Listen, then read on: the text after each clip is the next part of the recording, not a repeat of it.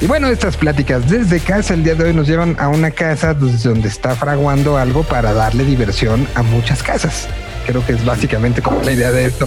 Doy la bienvenida. Hoy, hoy en su papel de, director de festival, eh, he, hablado con él y ha estado aquí en estos micrófonos de señal BL en, su otra faceta, en su faceta de músico, pero hoy no. Hoy es la, faceta de director de festival. Estoy saludando a Manu Charritón, el director de programación del Festival Marvin, al cual le digo muy buenas, pues buenas tardes. ¿Cómo estás, Manu? Qué gusto verte. Esto es señal BL. Señal BL. Hola Miguel, ¿cómo te va? buenas tardes. Justo pensaba el otro día que me dijeron, vas a tener entrevista con Miguel Solís y creo que no he tenido más entrevistas con nadie que contigo en mi vida. yo no tengo la culpa, la culpa la tienes tú por hacer tantas cosas. No es la parte de música, es la parte de un festival, era la parte editorial. En fin, siempre es un gusto platicar contigo. Sí, qué bueno, qué bueno, Miguel. La verdad me, eh, me, da, me da mucho placer y, y, pues nada, aquí, bien como dices, eh, otra vez eh, una nueva aventura, ¿no? parecía, que, parecía que no iba a haber festival, ¿no? Como la mayoría de los festivales que, que no se hicieron este año y, y de repente, pues ya sabes que somos necios, somos necios. Muy, muy Así que, eh, pues bueno, cuando vimos que la, versión presencial iba a ser muy complicada de, realizar, eh, nos sentamos a pensar en, una alternativa con este, este tema virtual, eh, viendo un poco cómo estaban funcionando los streamings, qué funcionaba, qué no funcionaba, qué le gustaba a la gente, qué no le gustaba, ¿no? Porque realmente ha sido toda una aventura este 2020 con, con algo que que, de alguna manera lo podríamos haber empezado a hacer hace mil años, eh, ¿verdad? Eh, pero bueno, acabó dándose a las prisas por obligación, ¿no? Eh, entonces, pues bueno, de, alguna manera estamos aprendiendo mucho de esa experiencia este año del tema del streaming. Sí, ha, cambiado muchas cosas. Creo que ciertamente, como bien dices, es un momento de, de pérdidas de, frustración, sobre todo en, muchos sentidos, de sentir que lo que teníamos como tan seguro y, hacíamos planes de, muchos motivos, pues hoy nos dijeron, hay tantos planes, toma tu agenda a la basura, ¿no? O sea, al final es este es, de esas cosas raras, pero hay muchas cosas que se pueden rescatar. Y una de ellas ha sido justamente el, cómo trabajar para que la música vaya encontrando esos lugares y cómo trabajar un poco fiel a lo que ha sido, en este caso, un festival hace pues es su edición número, o sea, lo están manejando con 9.5, pero realmente es la 10. o sea, durante 10 veces has hecho lo que tuviste que hacer en esta ocasión pensando en algo virtual, pero de seleccionar una, una serie de bandas para que estén eh, acercándose a un público particular, que esté en esta ocasión ese público mexicano que estará siguiendo, bueno, que, además lo manejaban muy bien, me gustó que lo plantean como un festival de Buenos Aires, Ciudad de México, Sevilla, Monterrey, Madrid y Gotemburgo. Claro, pues eh, la verdad, eh, hacer, eh, primero que nada, venían los 10 años del festival y, y, no sé, digo, al final son tonterías de los humanos, ¿no? ¿Por qué debería de ser diferente el 10 que el 9? ¿no? o, el 9.5, son, son caprichos eh, que podemos tener, pero bueno, por alguna razón nos gusta celebrar eh, cada lustro o, cada década o cosas por el estilo, sentimos que tiene algo de especial, ¿no? Eh, y bueno, fueron 10 años de esfuerzo y de alguna manera pensábamos que que, cantar, cantar el décimo año tenía que ser con la gente y en una, como una gran celebración en la Roma y la Condesa, eh, como siempre lo habíamos hecho, ¿no? Entonces, eh, Ceci, que bueno, eh, hoy no nos ha podido acompañar, o, bueno, quizás se sume más tarde, em, Ceci tuvo una gran idea que dijo, ¿por qué no hacemos la, la, edición 9.5? ¿no? para, para que nos quede la, la edición, el número 10 ya para el año que viene y esperando que pueda ser con gente, ¿no? Entonces, pues bueno, eh, pero, pero como bien dices, son 10 años de, pues, de estar haciendo este, este trabajo de, de estar eligiendo bandas eh, e ir eh, viendo cuáles son las novedades en la música y cómo todo se va modificando e ir un poco a tono con, con estos cambios permanentes, ¿no? Y no, no sé qué opines tú, ahora me voy a poner en el rol de entrevistador, pero siento que, siento que este, este último año ha sido como que los cambios que está habiendo, no solamente por el tema de la pandemia, ¿no? Pero, pero sino por la, forma en que la gente va consumiendo música, eh, de repente los nuevos artistas que están surgiendo, ya como que el paradigma como que está cambiando un poco, ¿no? Me, ha tocado tener que, invitar a, chicos para que toquen en el festival que por ahí tienen 18 años, tienen 19 años y recién vienen empezando a, tocar. Eh, y que no tienen idea de lo que es el Festival Marvin, no saben lo que es la revista Marvin, no, o sea, y probablemente si les sigo preguntando van a seguir diciendo no, no, no, no te lo manejo. TikTok, eh, Instagram. TikTok no salgo, sí, sí, sí. Ajá, ahí te las manejo todas las que quieras, pero la, otra parte que, bueno, nosotros venimos hace muchos años manejándolo eh, y ellos como que no tanto. Entonces hay todo una, eh, un cambio cada vez más rápido de cosas, de nuevos, no sé si llamarle nuevos géneros musicales, ¿no? Pero eh, aparecen muchos chicos ahí con su computadora en su casa mezclando todos los géneros que se les ocurran y, sacando muy buenas canciones también. Yo, lo plantearía como un, a, lo mejor un cambio de motivación, un cambio de forma. Eh, más, que un cambio de fondo, porque creo que la música está ahí. Lo que sí nos ha traído la pandemia, y me, queda clarísimo, y estarás de acuerdo conmigo, es un cambio un poco en la valoración de, lo que significa la música y la industria musical, ¿no? Hoy, eh, con todos estos días y el alejamiento y estos, primeros meses que fueron tan complicados en el, la incertidumbre, no, no, no es que hoy tengamos más certidumbre, ¿no? Seguimos igual de perdidos que, que en marzo, abril, mayo pero eh, de una u otra manera, quien nos hizo sobrevivir ese primer embate de, sobre todo de fragilidad, eh, de, poner en, duda muchas de las cosas que, que teníamos, fue la música. Nos abrazó, a ella recurrimos y eso creo que hizo una revaloración de los porqués te das estos acercamientos hacia, la música. No sé si tú estés de acuerdo conmigo, que, que se valoró diferente. O sea, eh, no entiendo a qué, te refieres con que se valoró, se valoró diferente. Hoy creo que quien está sacando una canción, y lo he platicado con varios, lo está haciendo más por lo que la canción puede dar que por una ah. estrategia de marketing, una estrategia de la saco ahorita porque me va a generar tantos clics.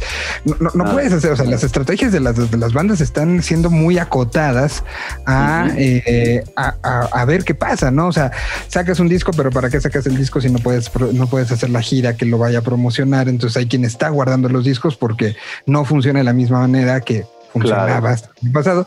Y otros lo están haciendo porque esta canción en este momento tiene que salir porque va a cumplir otras cosas. A eso me refiero con una revalorización.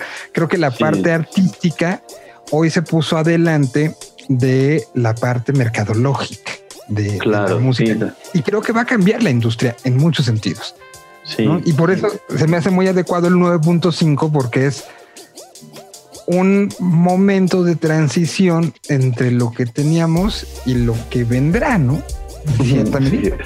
Sí, es, eh, es algo pues llamativo, pero es interesante eh, y de alguna manera nos ha vuelto a poner en, frente, frente a un desafío, ¿no? Eh, creo que como festival el Marvin siempre ha estado como mutando permanentemente, agregando cosas, ¿no? Pues tú viviste el festival desde que empezamos, ¿no? Que fue una, una, una celebración 10 de, la revista, ni siquiera era un festival, ¿no? Y poquito a poco empezamos con las cuestiones de industria, eh, agregar eh, un escenario gratis en el Parque España, eh, empezar a meter stand-up comedy, poner escenarios de global bass o tropical bass, luego meter escenarios de hip hop, headliners de hip hop, ¿no? Como, como ir modificando un montón de cosas todo el tiempo y hoy de repente pasarnos a, a todo el tema de la web y lo lindo que dices, ¿no? Este, este tema de estar desde Buenos Aires hasta Gotemburgo, pasando por México, para nosotros eh, fue ver en la crisis una oportunidad, ¿no? La crisis no nos permitía reunirnos a todos, congregarnos en la Roma y la Condesa, en un parque que haya un montón de gente apretada, viendo un concierto o en, o en un Caradura, o en que de por sí ya no existe el Caradura, ya no existe el Imperial, ¿no? Son como muchos cambios que va habiendo y nos vamos adaptando.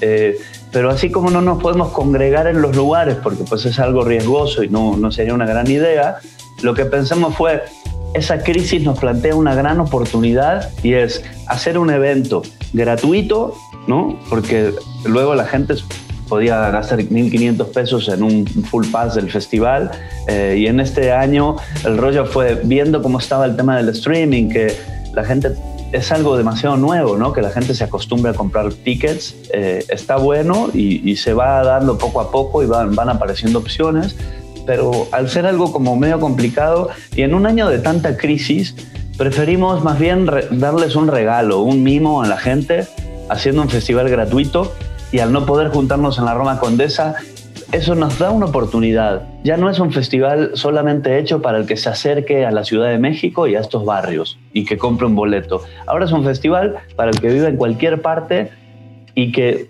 solo tenga ganas de darle un clic, registrarse en la plataforma, darse de alta y poder ver todas las cosas. Eh, y tener los escenarios en diferentes partes del mundo, en vez de que nosotros traigamos a todos los artistas a México, lo cual es una complicación, ¿qué pasa si nosotros vamos a sus ciudades y montamos sitios donde la gente pudiera tocar eh, y, puedan hacer sus presentaciones para que, bueno, sean parte del evento y tener estos seis escenarios en vez de en la Roma Condesa, tenerlos en el mundo, ¿no? Entonces, a ver, eh, vamos, vamos eh, con esta, esta, primero esta parte porque podemos ir de lo general a lo particular, ¿no? Porque quiero que hagamos un recorrido. Eh, te conozco y, hoy tenemos la oportunidad de que no estamos limitados por el tiempo, ¿no? No es de que hay que apurarnos porque se acaba el programa, no. Hoy le vamos, podemos dar. Y algo que, que para mí ha sido importante desde el día uno de Marvin, que como bien dices, me tocó ver desde la concepción de esta fiesta de 10 años de la revista, es que cada cada, este, cada este, nombre que aparece en el cartel tiene una razón de ser. Hay una especie de investigación de fondo que eso te toca a ti. Eh, de por qué va a aparecer cada uno, ¿no? Entonces, a mí me gustaría hacer este desglose, pero antes de eso, planteemos esta parte como en lo general. ¿Qué tendremos en el festival? Tendremos shows, shows de cuánto tiempo, eh, shows, como bien dices, serán en vivo, serán pregrabados, serán este, eh, ¿cómo, será esta asimilación? Ahorita mencionabas estos escenarios en diferentes partes, pero serán todos en el mismo, cada quien desde su casa. Eh, ¿cómo, ¿Cómo va a estar esta parte en lo general primero? Pues, pues mira, lo que hemos hecho es generar un festival en donde bueno, lo que hablábamos, ¿no? Teniendo seis escenarios, eh, vamos a poder tener un montón de artistas de diferentes países y luego eh, va a haber otros artistas que no están en esas ciudades, por lo, por lo tal no van a poder llegar al, escenario ¿no? virtual. exacto.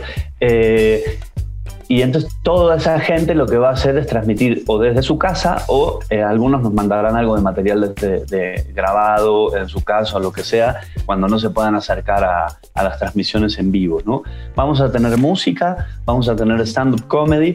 El festival va a durar tres días, como normalmente ha durado, ¿no? Eh, pero lo primero que hemos hecho es una, pues una adaptación de los contenidos en función a, lo que, a, esta edición virtual, ¿no? Porque no es lo mismo eh, tener 10 escenarios en simultáneo, donde hay, por ejemplo, vamos a poner un ejemplo, de hay un chico que le encanta el garage y la psicodelia, ¿no? Y entonces tenemos un escenario que es de garage y psicodelia, puede estar ahí todo el día si quiere. Y si hay un artista que le gusta otro escenario, luego se puede mover a otro lado. Aquí vamos a tener una sola señal y en donde vamos a estar transmitiendo en vivo un montón de cosas. ¿no? Eh, con los tres días que tiene el evento, que tú, tú ya lo sabes, pero para los que no conocen tanto el festival, nosotros tenemos un mercado de música donde se puede hacer networking, puedes ir a ver unas conferencias, eh, hay algunos talleres también que se dan, hay un poco de debate acerca de la industria y cositas que están pasando. Y normalmente el festival esos dos primeros días se limitaba a este tipo de actividades, ¿no? Como llamémosle actividades de formación profesional. Vamos a continuar con estos dos primeros días, pero un poco en lo que te decía, en función al formato, como vamos a estar haciendo transmisiones virtuales y eso, eh, lo que hemos decidido es involucrar más actividades, ¿no? que sea un poco más variado para que no sea tanto como ir a la escuela, ¿no? de todo el día con el profesor ahí eh, dictando para que, para que escribas en un cuaderno, sino que de repente puedas tener un rato de, conferencias, eh, pero que puedas tener otro rato de charlas con artistas muy famosos que te pueden compartir su experiencia, algo muy válido tanto para un músico como para un fan, ¿no? Por ejemplo, eh, vamos a tener a Sabo Romo de Caifanes, vamos a tener a Carca, que es tan conocido por su cuenta como por también ser parte de los Babasónicos.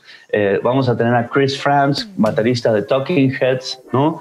Eh, vamos a tener a, Santiago Motorizado de El Matón Policía Motorizado haciendo un listening de la síntesis O'Connor, ¿no? lo cual está muy padre como, como entender cómo se dio eh, ese disco, ¿no? Eh, paso a paso todo lo que sucedió alrededor de un disco tan increíble. Luego tenemos a Francisca Valenzuela, ¿no? vamos a tener a Tweety González, también muy asociado a, a Soda Stereo, ¿no? un productor muy reconocido de, esos de época, este, de los mejores productores y que más ha marcado Latinoamérica en los últimos años también. Exacto. Eh, y además vamos a tener a Alan Nitti, ¿no? Que eh, hay, habrá gente que lo conoce. Sí, habrá gente que lo conoció por sus labores desde Vicente Gallo, una super desde banda. antes de Meet Your y de, ah, de todas esas historias, ¿no? Y, lo que ha hecho ahora como, como productor encontrando una personalidad muy joven, pero, pero que se ganó primero el respeto de, mucha gente y ahora es uno de esos personajes a los, los que la, los que la escena musical nacional voltea a ver hacia dónde está moviendo porque se convierte en un referente, ¿no? Claro, sí, tal cual. Y pues bueno, eh, todo esto eh, va a estar sucediendo el jueves y el viernes, ¿no? Eh, además de eso va a haber algunas conferencias con gente de festivales internacionales, con personalidades de, de todo Hispanoamérica, ¿no? bueno, comenzando por Tomás Cookman, que está en la parte hispana de Estados Unidos, como por el festival La Nueva Generación de Argentina con Eric Davis, Monkey Week en España, eh, Philip Sigenthaler de Stereo Picnic, Hermoso Ruido en Colombia, ¿no? Eh, y Johan Cervantes de Vivo por el Rock de Perú. Entonces está bueno como, como ver, ver qué, qué está pasando con todos estos festivales internacionales, que pues evidentemente pues ha habido muchas cancelaciones, mucho sufrimiento y pérdidas de dinero, pero pues ver qué es lo que va a pasar. También otras conferencias viendo qué va a pasar con el streaming. Eh, o sea, hoy por hoy pues ya tenemos solamente en México eh, que, bueno, que yo tenga eh, en la cabeza, ya hay cinco o seis compañías que están eh, realizando shows puramente por streaming y pues va a ser interesante que nos cuenten todas las, las, vertientes que están surgiendo en eso, porque no todos ofrecen lo mismo y no todos hacen las cosas igual eh, y no todas aplican para el mismo tipo de, de, productos, de eventos, de un show de una banda o de un festival, ¿no? Entonces conocer un poco de todo este tipo de cosas. Así que bueno, esto nos va a dar como eh, mucha carnita durante el jueves y el viernes, pero a esto le vamos a sumar shows y le vamos a sumar stand-up comedy, ¿no? Entonces ya desde el, desde el día jueves vamos a tener una parte de industria, por llamarlo de alguna manera, o una parte de profesionalización y vamos a tener otra parte que va a ser estar viendo shows. ¿no? Y, y, bueno, las bandas van a tocar en vivo. Nina, por Dios, la perrita. eh, vente. Eh, los shows entonces en jueves y en viernes los vamos a tener eh, como la segunda eh, mitad del día, por decir así. Vamos a arrancar en la mañana, vamos a presentar a Nina, que, es la que está ladrando. y la, segunda mitad del día vamos a estar haciendo la parte de, conciertos y stand-up comedy con varios artistas. y ya el día sábado el festival va a ser un evento como si estuvieras viendo una maratón de MTV más o menos, ¿no? Como si te, conectaras al canal de tele, como en las viejas épocas, y estuvieras viendo una banda y otra banda y otra banda y un estando pero con conductores que te van a estar presentando las cosas. Entonces, pues va a haber eh, forma de ir haciendo chats en, el momento de, con la gente de lo que está pasando, ¿no? Entonces, pues creo que, que va a ser bastante entretenido. Pero ya para, para acabar de resumir, pues todo lo que va a estar pasando con el evento, el tema de los conciertos eh, es algo bien importante que tenemos que tener en cuenta. no vamos a estar hablando de shows completos de todas las bandas. O sea, si no el festival duraría un mes, ¿me entiendes? Son como 45 bandas eh, y vamos a tener unas, yo le calculo que unas 8 y 8, como unas 16 horas de música y de stand-up comedy, ¿no? Eh, el stand-up comedy van a ser rutinas de 10 minutos, ¿no? Algo muy pequeño, eh, como para ir, ir rompiendo un poco el hielo para un lado y para el otro. Y el tema de los shows, habrá bandas que van a estar estrenando su sencillo y van a aparecer y tocar una canción Habrá otros grupos que por ahí toquen dos, tres canciones eh, y habrá algunas bandas que pues lleguen a tocar 25 minutos, media hora, 20, pues dependiendo el artista. Eh, pero lo, importante que tienen que tener en cuenta es que pues lo que van a estar viendo pues va a ser una probadita de acá y otra probadita de por allá. Eh, realmente lo que creemos es que después de un año tan horrible, con, tantos problemas, eh, lo mejor que nos puede venir es poder encontrarnos un rato todos, aunque sea por atrás de la pantalla. Eh, y sí, y, bueno, y poder ver eh, todo este compendio de, grandes artistas que, también van a poner un, poco de su, de su lado, ¿no? De, su cariño hacia los fans y de, y de compartir un poco, sea desde su casa o sea desde los foros que estamos poniendo. Creo que la única forma en la que este festival se está pudiendo llevar adelante es por la colaboración de todos, que creo que es una de las palabras eh, más importantes de esta pandemia y lo que nos ha enseñado, ¿no? Que tenemos que trabajar todos juntos.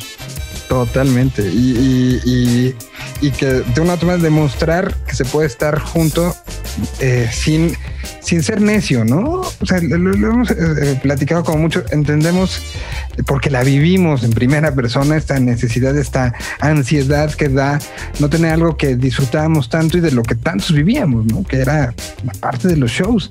Eh, pero no por porque lo ansiemos, eh, habría que ser imprudentes en el sentido de estamos ante una emergencia sanitaria de salud. Y, y ante un peligro, ante un peligro para todos, ¿no? O sea, algo que a veces cuando hablamos de emergencia sanitaria suena como algo muy lejano, ¿no? Parece que fuera un problema del gobierno. Pero si, si tú y yo nos reunimos y yo me, contagié ayer en la verdulería porque el tipo de la verdulería estaba contagiado, te voy a contagiar y quizás te mueras, ¿no?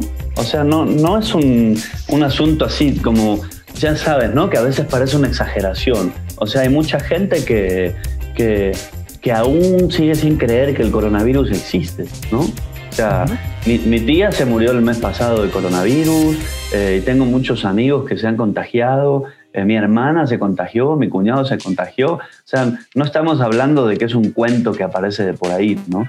Entonces, eh, pues sí, como dices, no, no, hay que ser necios con esto eh, y, y, pues nos tenemos que cuidar y pues si esta es la forma en la que lo podemos hacer este año, eh, lo estamos intentando hacer lo mejor posible e intentando compartir lo más posible con, con todos los fans algo, un poquito, de, un poquito de amor, como diría, ¿de quién es? bueno, una canción de barco. Exacto. que, además nadie está ni siquiera eh, proponiendo que esto va a sustituir al concierto, esto va a, va ser la nueva manera de los festivales. No, o sea, creo que es algo que está tratando justamente de eh, cumplir con un momento particular, ¿no? Cumplir con una necesidad del momento. Ya después sabremos y, y creo que ya se pensará si si un streaming va a ser algo complementario a cualquier tipo de, show, no nada más los festivales, y si no. Pero por el momento es, pensemos en lo que se va a dar y qué es la combinación, como bien decía Manu, de organizadores, pero también de músicos, pero también de, de, gente de medios, pero también de plataformas. Veo que, que, esto se va a llevar a cabo por Twitch, ¿no? Va a ser por donde se va a transmitir, se transmitió el, anuncio, eh, y, y, que son muchas como, como ideas que se están uniendo en torno a es algo que necesitamos. Y por eso, em, a ver, empecemos y creo que lo podemos hacer pues como, como se debe, ¿no? A ver. Adiós, amores. Muy bien. Cuéntanos. Pues, ¿Cómo llegarme? Pues mira, Aquí vamos a hablar uno por eh, uno, ¿eh? Vale, a ver, dejamos Escuchamos los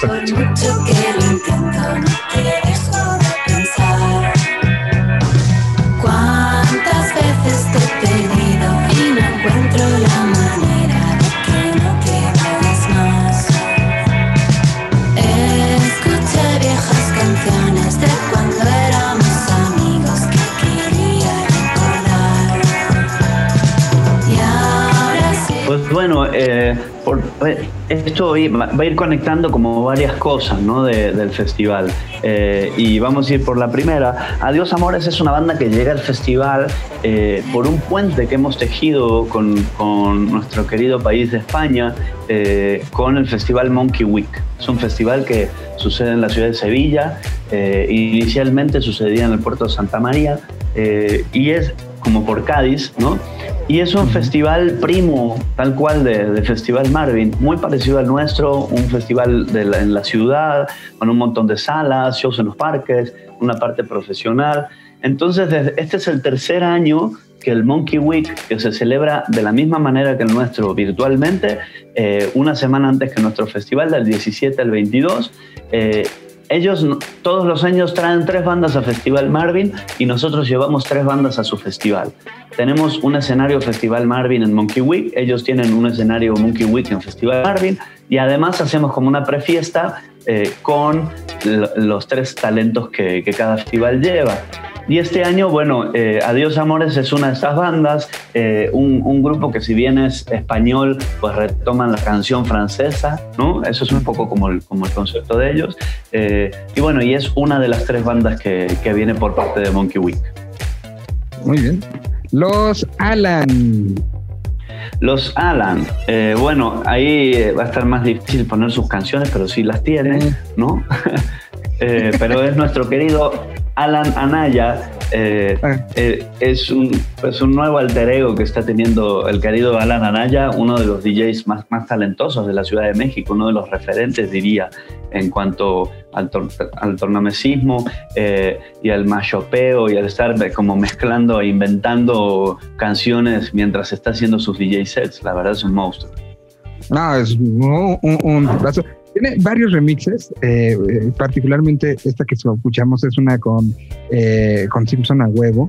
y, es un, personaje que, en serio le gusta el ADN. ¿Y aquí que será un set el que, va, el que va a hacer, el que va a ejecutar él?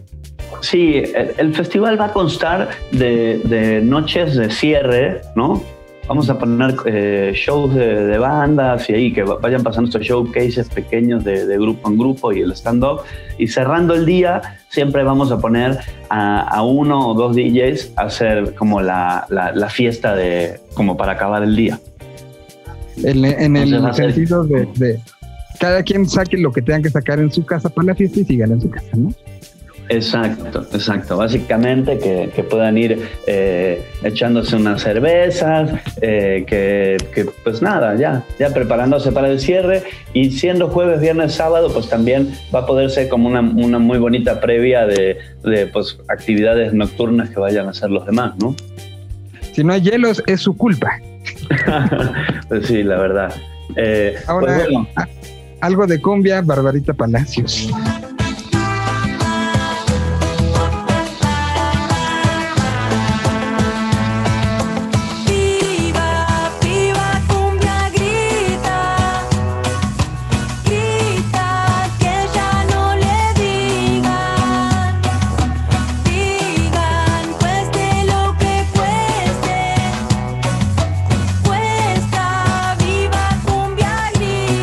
Desde la Argentina, ¿no?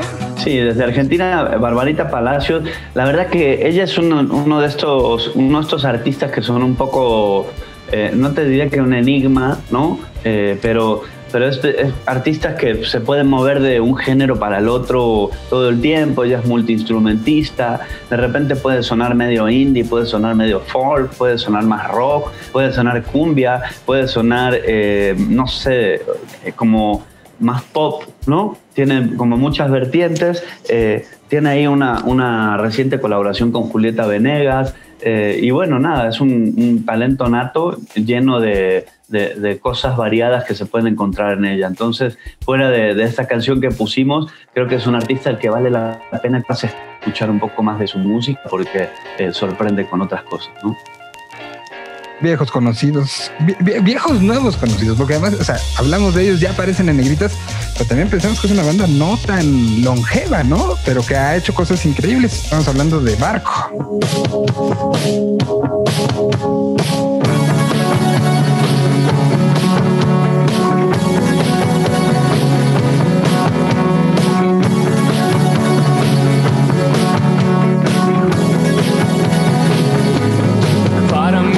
Nunca está de más. Todo lo que viene de vos está muy bien. Para mí tu cuerpo nunca está de más. Todo lo que viene de vos está bien. Para mí tu cuerpo nunca está de más. Todo lo que viene de vos está muy De esta década, desde 2013 más o menos empezamos a tocar en la radio mexicana. Claro, pues sí, lo- los chicos de Barco eh, fueron eh, en su momento la, la punta de lanza del nuevo indie argentino, ¿no? O sea, fue la- como la banda que dio el, pun- el puntapié eh, para grupos como Banda Los Chinos, no sé, Conociendo Rusia, que eh, usted señálemelo, como que toda esta, esta nueva camada de bandas eh, pues tuvo inicio con los chicos de Barco eh, y bueno, una banda muy talentosa que la estuvimos en el Marvin hace algunos años eh, y bueno, visitaron en, en varias ocasiones el país eh, y que, que a mí me dieron una sorpresa bastante grata porque pensé que iba a ser una, una propuesta así hiper nuevecita que la gente iba a ir conociendo y desde que llegaron a, México la gente se sabía todas las canciones y hasta pedían las canciones que, no, no habían tocado, ¿no? eso, eh, eso no pasa muy seguido, ¿no? Eh, pero bueno, luego pasa con bandas argentinas, ¿no? Que van, van eh, capitalizando fans desde antes de llegar, ¿no? Con Barco, igual que con, este, podemos decir, banda de turistas, creo que eh, son También. de esta generación de que ya no tuvieron que pasar 15 años para que fueras nuevo, ¿no? O sea, Ajá. para que los medios de comunicación argentinos dijeran, ah, hay una banda nueva, ¿cuánto tiempo están tocando? 15 años. No, aquí, aquí fueron Claro. realmente proyectos que fueron madurando ya fuera de Argentina incluso, ¿no? Tanto Barco como Banda Los Chinos y como bien decías, eh, hay una buena camada de, de proyectos que se empezaron a, a crecer ya saliendo, ¿no? Indios también podrían entrar como en esa categoría. Ex- Exacto. Eso, eh, creo que tiene que ver también con la, la mentalidad del músico, ¿no? Eh, justo lo que hablamos al principio de la entrevista, ¿no? Cómo va cambiando la música, cómo va cambiando la forma de hacer la música, cómo va cambiando la forma de, presentar tu música, ¿no? Ya son bandas que han nacido, eh, no te diré que ya en, en- la era Spotify, pero casi, ¿no? O sea, Spotify, ¿cuándo nació? ¿Qué, qué será? ¿Hace 3, 4 años? ¿O cuándo? Como cinco, ya en México como cinco, sí. Pues, pues ponle 5, es 2015, ¿no? Si ellos nacieron en 2013, eh, a, a dos años de haber sacado su primer disco, su música ya la podían escuchar en todos lados, ¿no? Ya solo era que si el- la playlist de Spotify los pusieron ahí, la playlist de los nuevos hits de Latinoamérica, un poco como pasó en los 90 con el MTV, ¿no? Cuando salió.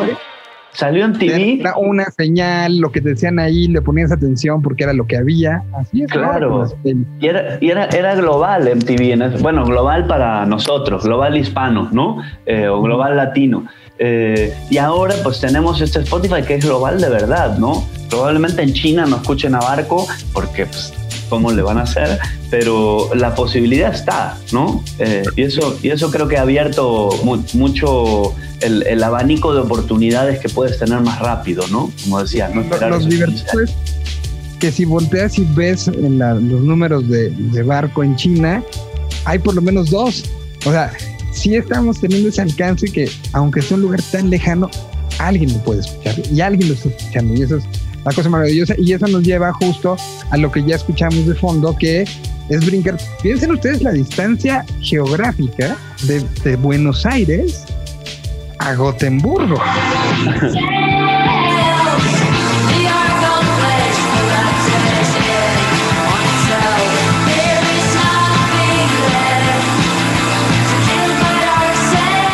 ver, los Beverly Hills. Pues bueno, Beverly Hills se acerca al festival eh, por otro de estos puentes que venimos tejiendo, ¿no? Eh, yo, eh, Miguel, soy un fiel creyente de que eh, al- algo que nos pasa a nosotros, lo- los latinos o los his- hispanoparlantes luego, es que son tan grandes todos nuestros territorios, ¿sabes? Uno va a Europa, ¿no?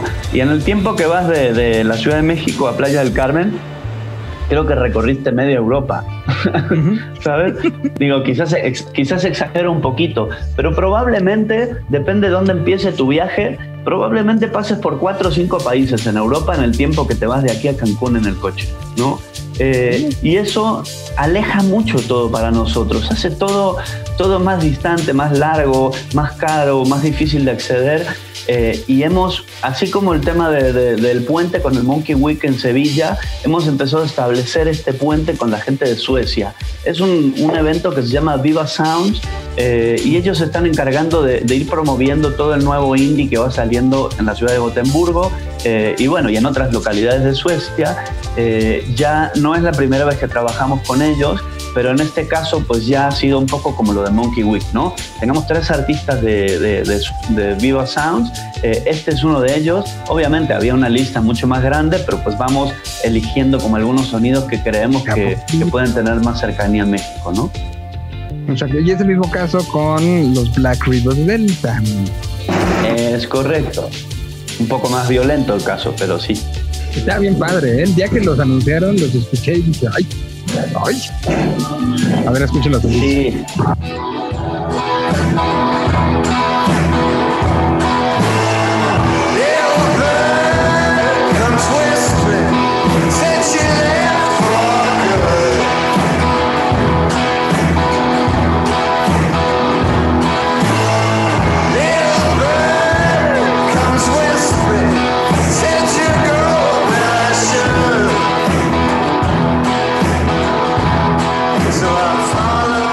Definidos como blues rock de un lugar que no sé pronunciar, que es como Prefiero que lo pronuncie, Manu. No, no, no, no, todo tuyo. Te, dejo el honor tú que eres un locutor profesional. Black River Delta, está, bien padre, escúchenlo. Eh, de, estas zonas que, el Festival Marvin tiene mucho, ¿no? Este, y por eso cuando ha habido la oportunidad en los diferentes medios en los que hemos estado, que llegue el momento festival, hacemos esto recurrentemente y sé que cuando le dijeron a Manu, te toca, sabías que iba a acabar en esto, ¿no? Escuchando todos los, cachitos de canciones, porque al final eso es una de las cosas bien padres de este festival, que puedes descubrir cosas que no tenías en el radar y que alguien por estas este, con interconexiones recomendó y está bien bueno, ¿no? Claro, sí. Eh, es que la verdad eh, siempre, siempre intentamos que el Festival Marvin, eh, que no sea, eh, es una palabra un poco fea lo que voy a decir, pero que el festival no se vuelva un nepotismo, ¿sabes? Y que no se vuelva un rollo endogámico en el que todo es yo conmigo y con nosotros, ¿no? sino que, que, se vuelva todo lo contrario. A veces, a veces las organizaciones se vuelven algo muy, muy cerrado y de difícil acceso, eh, y este tipo de, este tipo de vínculos eh, justo hacen todo lo contrario, ¿no? Abren, abren, abren y da la posibilidad de que cosas que, que no estaban para nada eh, cerquita tuyo, de repente aparezcan ahí, parados al lado y diciendo, aquí tenemos talento y esto estaría buenísimo que la gente lo escuche. y, y, ser nosotros más bien, como decía hace unos momentos, ser un puente, ¿no? Y no, no una pared.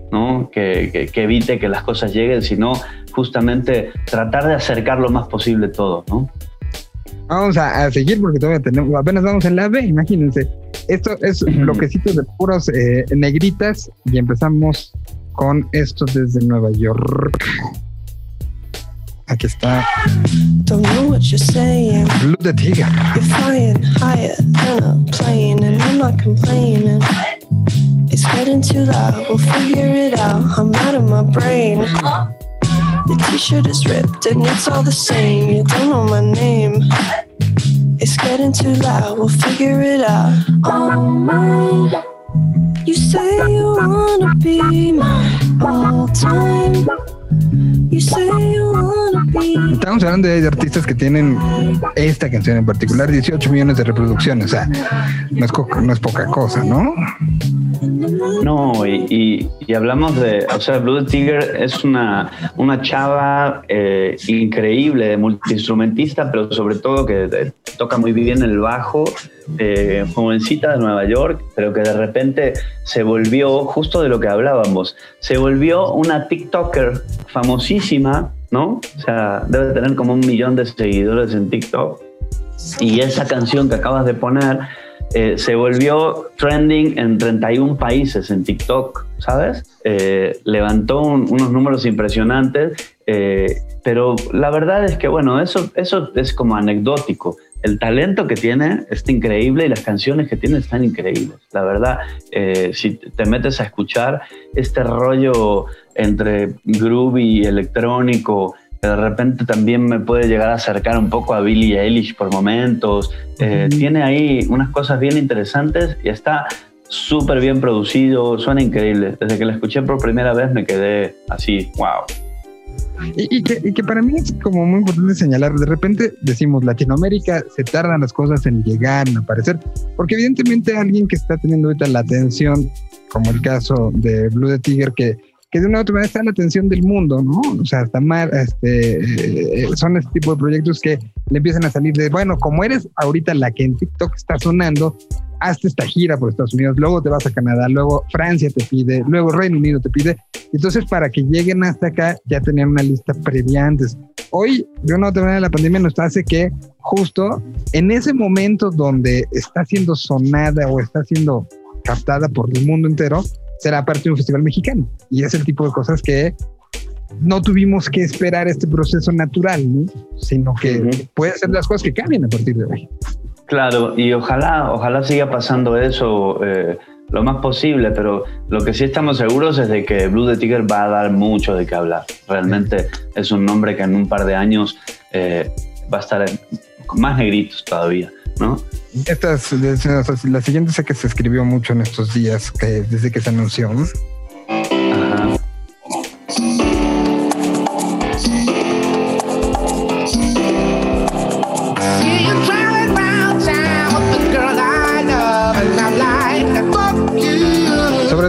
De semana de lo de Trump Biden, esta no saben cómo sonó dedicada al habitante de Pensilvania número uno.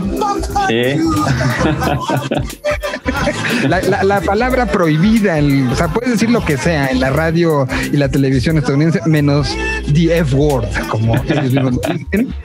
Y pues que hizo esta canción un personaje histórico, ¿no? O sea, Silo Green sí, sí habla mucho de lo que significa este milenio.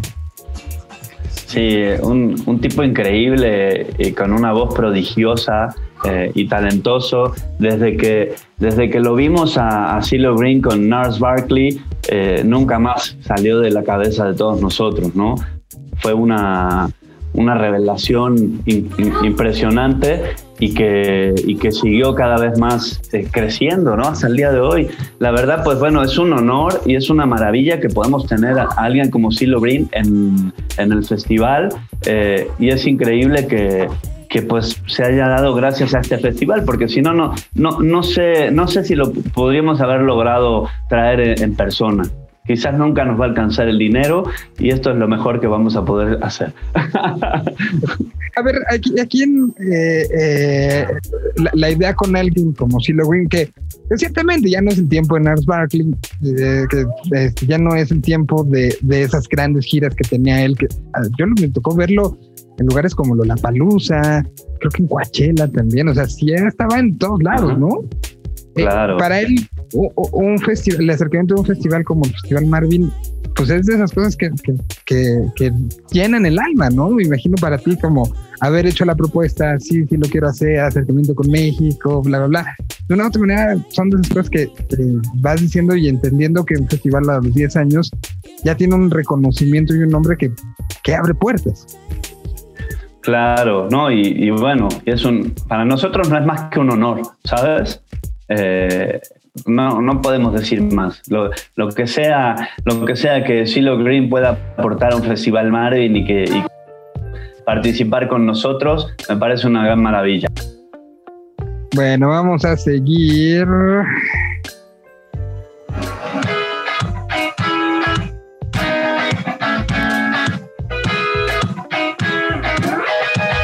Esto les va a recordar el 2017.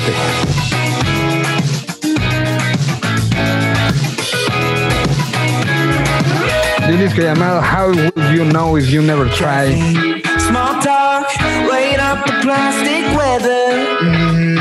Uh huh. Discussing garden events. I take my time. I'm not the forward thinker. You read my mind. Better to leave it unsaid. 127 millones de reproducciones a esta canción. Ay, no más.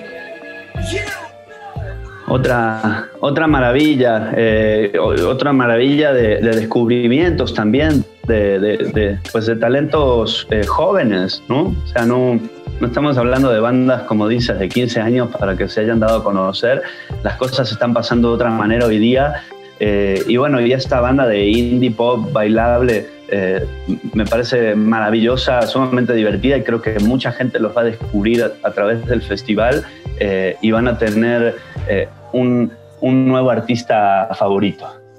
Sí, una de esas bandas que, son como muy divertidas y que pueden llevar este, a ese sonido que le guste a mucho de tu entorno. Creo que es de las que pueden presumirle a, quien, con quien vean el festival de, ah, mira esta banda, qué padre, te va a gustar. Claro, sí, sí, es música muy amigable, muy divertida, muy bailable y, bueno, eh, también si, si, vas viendo un poco la del line-up a medida que vayamos avanzando, pues vas a encontrar un vuelco un poquito más hacia la música más bailable, más groovy, más divertida eh, y ha sido algo eh, definitivamente a propósito, tratando de de poder vivir un poquito más una fiesta, aunque estés solo en tu casa, pero que sea algo que te lleve para arriba y con, con diversión y que, que, te deje buen ánimo haber participado del festival, ¿no? Como lo ha sido el festival en estas 9.5 ediciones, ¿no? Ahora vamos con el colectivo da Silva.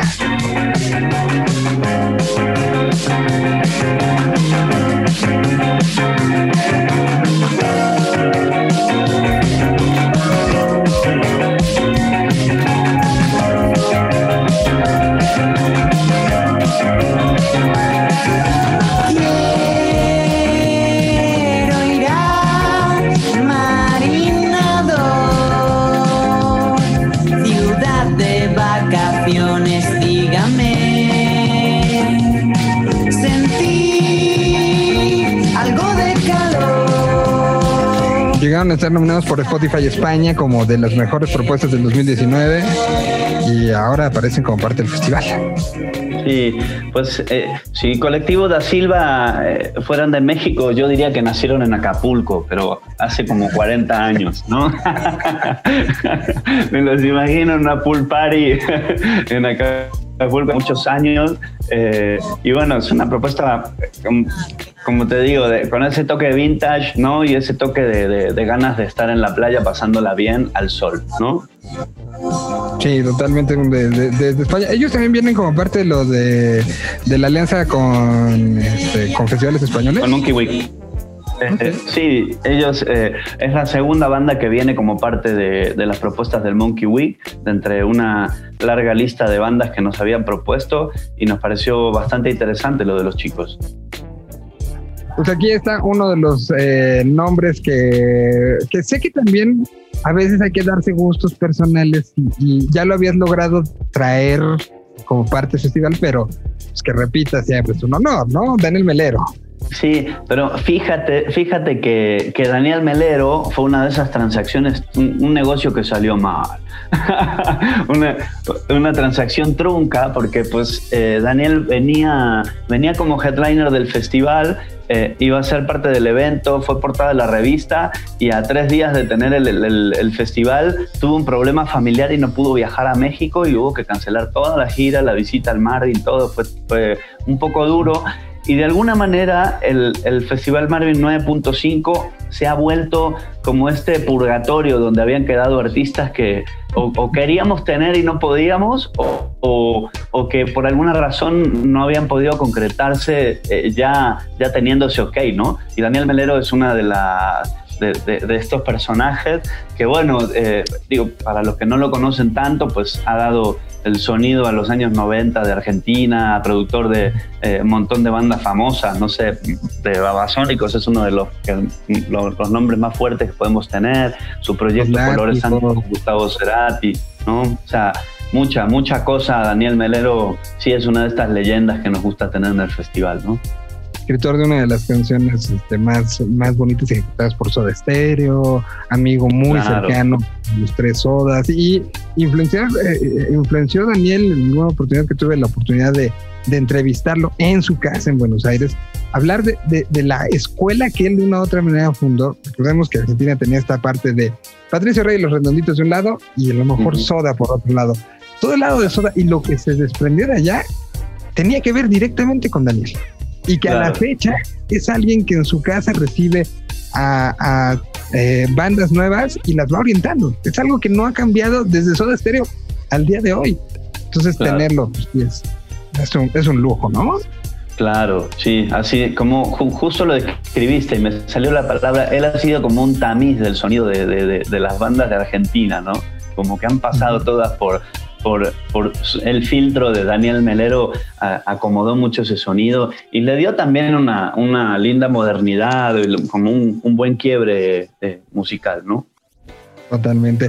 Ahora, otra de los nombres que en España hoy por hoy hablan y se oye mucho. Cuando me dice que tú ahora me echas de menos, que quieres que vuelva a calentarte con mis dedos. Yo quiero calor que derrite poquito a poquito y vivir tu mito y hacer que valga la pena. Te siento cerca y las olas no me cansan. Te quiero cerca, dame más. Un proyecto italo-español que vaya que se ha hablado de él en estos últimos años mucho, mucho, mucho, ya ha aparecido. Por ejemplo, está eh, con Sidoní en la última, la más reciente entrega de Sidoní, que es este como especie de, de pues una especie como de, de, posicionamiento ante la vida que, se hace por parte de la banda española. Las canciones más importantes están siendo acompañadas por Del Aporte, o sea, a ese nivel de, involucramiento y que se me hace maravilloso que por lo menos hacia la distancia los podemos tener ahora en algo mexicano, ¿no? Claro, y, y, bueno, y del aporte surge como, como por varios lados, ¿no? Eh, Mundo Sonoro es una revista española de, bueno, de muchísima importancia en, en el país. Yo diría que pues, la revista más importante del país, eh, luego de la desaparición de Rock Deluxe, ¿no? Deluxe, exacto quedan, quedan ellos solitos a la cabeza, ya no hay, ya no hay otro nombre alrededor, ¿no? Y, y bueno, tra trabajamos juntos, somos buenos colegas y amigos, eh, y en este caso ellos del aporte son portada de Mundo Sonoro de este mes. Y así fue que surgió eh, esta participación y colaboración, aunque bueno, los chicos del grupo habían estado en la redacción de la revista del año pasado, justo para las épocas del festival, pasaron por la Ciudad de México y tocaron en Caraduras. Luego de ese show eh, pasaron a, visitar y a conocer a la gente de, del equipo y pues platicamos un poco. Había como estas ganas de, que vinieran a participar del festival y si bien no se organizó el festival presencial, apareció esto de Mundo Sonoro y fue como una reconexión automática y, y bueno, se armó este rollo para que participen desde, desde la Casa Mundo Sonoro en Festival Mar. Muy, muy recomendable lo que, lo que traes del aporte. Y bueno, este para mí es uno de los, de los, eh, eh, desde que el 2019 anunciaron vamos de regreso y empezaron a enseñar canciones, se sabía que iban a tener participaciones en 2020. Lamentablemente, cuando estaban empezando con estas, pues pasó lo que todos sabemos que pasó. Claro. Sí, es uno de los shows que yo lamentaba mucho que no, se, no iba a poder ver algo de ellos en directo este año. Y pues, ¿qué creen? Que sí. El Columbia asesino.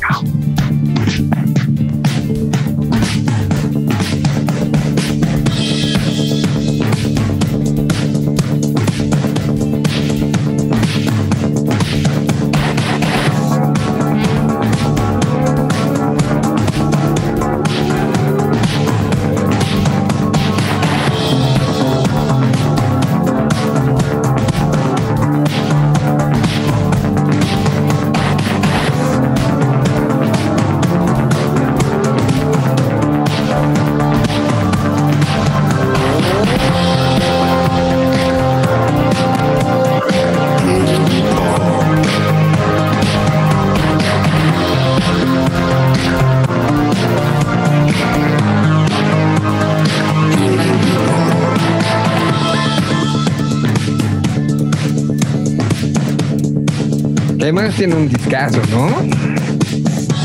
El ataque celeste es un discazo. Sí. Eh, yo, yo te diría que para mí el Columpio Asesino es eh, la banda con, con la búsqueda estética y el sonido eh, como más interesante y más respetable de toda España. No, Eh, no sé, eh, no, no encuentro como otra banda que, que me deje así más, órale. Eh, ¿Sabes? Como eh, encuentras todas sus influencias, todo su sonido, las canciones. Luego, eh, Pa- Para mí estar como, como en un grupo de, de tres ahorita muy particulares en los que, de cuatro, perdón, que, que me he metido muchísimo en, en estos momentos. El Columpio, eh, Triángulo de Amor, que también sacaron un disco este año. eh, lo que está, el Rufus. Firefly, que también se me hace que vienen con disco nuevo para el año que entra. Eh, son, son como tres representaciones eh, muy, muy claras. Ah, y Loma Navel. Son mis cuatro favoritos ahorita eh, que los escucho, pero, pero sí, creo que si alguien hace un festival con esos cuatro, yo doy lo que sea, ¿eh? Mira, mira. Bueno, yo la verdad soy eh, de, de todos ellos, soy súper fan del, del, del columpio, pero se me metió el ruido. Eh, de, de todos ellos, el columpio asesino para mí es así eh, muy, muy, muy, muy, muy destacable. Soy muy fan de ellos y era otro de esos artistas que dudo que podíamos haber tenido en el festival o quién sabe, eh, a menos que haya sido por esta, por esta versión, ¿sabes? Los tenía en la lista desde el inicio y, y de repente pues se pudo dar. Y de, y de León Benavente que, que platicas, fíjate que tengo un- una anécdota, la voy a contar muy, muy velozmente porque no sé si, si sabes por qué se llaman así. León Benavente. Ajá. A ver, cuéntale, cuéntale. Eh, pues fíjate que hay un, un rollo de. oh, espero no estar confundiéndome, si no me equivoco. Ellos son la banda de, eh, de este Eran la- artista. eh, eh, los que eran la, la banda de Nacho Vegas. Exacto, ¿no? Y, y resulta que eh, estando en un tour por España con la banda, eh, andando en la camioneta, de repente, pues veo empezar a aparecer los carteles, ¿no? Y en los carteles decía Benavente León, ¿no?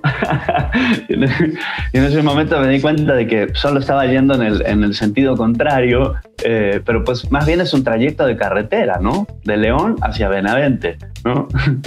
¡Wow! Es una gran. es, es una gran este, historia. Yo no, tenía ni idea, ¿eh? Y la banda me encanta. Y son grandes tipos y los he entrevistado varias veces, pero no- nunca había caído en cuenta de eso, de que era una ruta.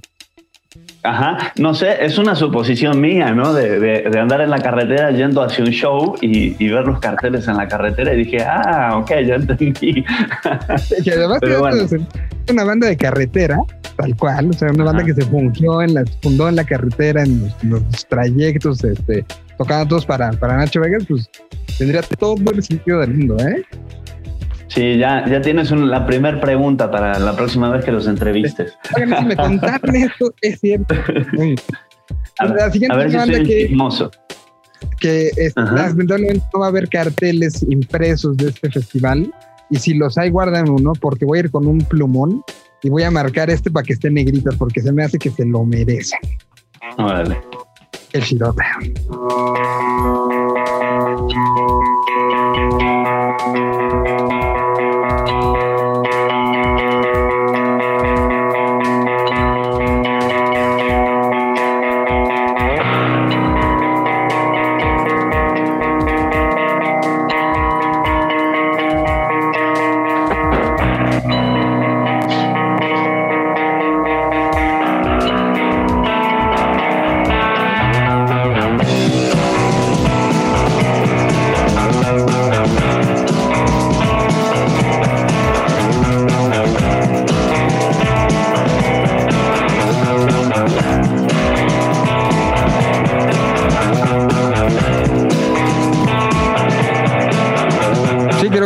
Los discos que han marcado estos últimos tiempos de la escena nacional eh, y, que aplaudo de sobremanera que con sus tiempos raros, en estos tiempos raros, sean parte del Festival Magre.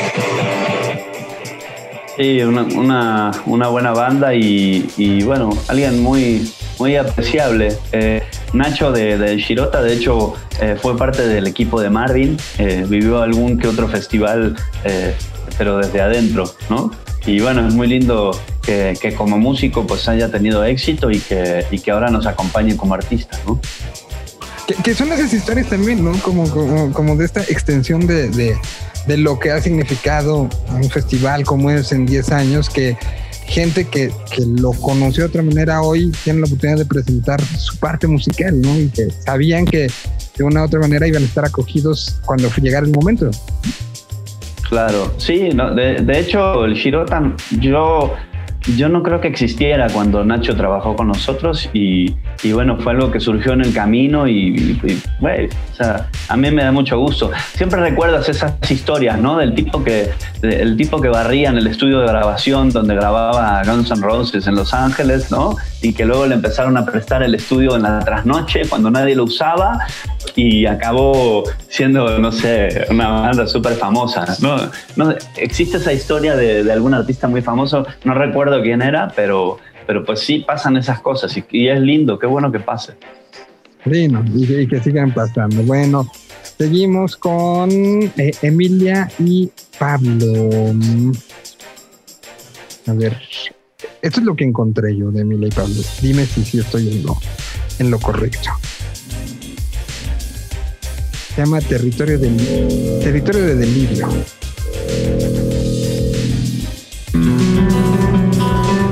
Sí, sí es.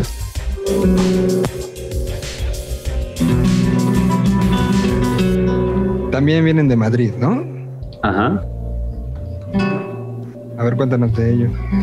Pues bueno, Emilia y Pablo eh, son estos artistas de, de, alguna manera como del nuevo indie español, en donde, en donde está habiendo muchas fusiones eh, de ritmos folclóricos españoles con otras cosas, ¿no? Y en este caso, pues obviamente se, lo, lo, que más se siente es este rollo medio flamenco, pero, pero que va ligado un poco hacia el otro tipo de folk y hacia el indie y el pop, ¿no? Esto eh, mezclado se me hace algo muy interesante y sobre todo eh, por lo que se ve, pues es una, es una de estas nuevas tendencias que está viendo en España, ¿no? Como gente más joven eh, vinculando eh, muchos ritmos folclóricos. Bueno, ya desde Rosalía lo hemos visto, solo que ha vinculado eh, el flamenco a otros ritmos eh, como de moda y quizás lo ha hecho en otro porcentaje, ¿no? O sea, que se ve un poco más música comercial con toques flamencos y acá está un poco más presente eso. Pero bueno, ellos van a estar en el escenario que tenemos montado junto a, a Casa España, eh, perdón, Casa América. Casa América es un palacio en Madrid. Eh, hemos buscado algunos, algunos sitios emblemáticos, eh, tanto en Buenos Aires como en Madrid, donde va a estar Daniel Melero, es la usina del arte, que es un lugar que era una usina eléctrica y la volvieron eh, lo reacondicionaron todo y se volvió un sitio para las artes. Y Casa América es este palacio en Madrid que lo han dedicado a la relación con Latinoamérica. ¿no? Entonces, dentro de ese palacio vamos a montar el escenario donde va a haber cinco artistas que van a estar eh, participando y uno de ellos es Emilia y Pablo. Mm, ahí está uno de las recomendaciones y, y, que además el entorno va a ser maravilloso, ¿no? Este palacio, Sí, eh, hemos buscado un poquito eso. Sí. Luego viene eh, Fateless, que aparece como, como DJ set. Eh, un poco esto es lo que ella hace. Pero a ver, cuéntanos un poco cómo va a ser esta, esta parte de DJ set. Un set tal cual ella poniendo música. Exacto. Sí, vamos a tener un DJ set de Sister Bliss, ¿no? Eh, Va a haber una hora de, de, DJ set para cerrar uno de los días del festival, eh, que más adelante se anunciará cuál sea. ¿no? Eh, y pues bueno, Faithless es, es, es, uno de los artistas que, que más ha llamado la atención de, del cartel, ¿no? Uh -huh. Toda la movida electrónica, toda la gente que le gusta bailar y encerrarse en un cuarto de noche a escuchar bombos por minuto, ¿no?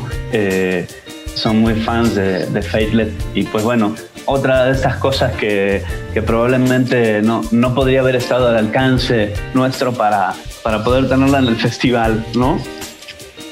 Y, que bueno, pues ahora se da se da esta, esta oportunidad.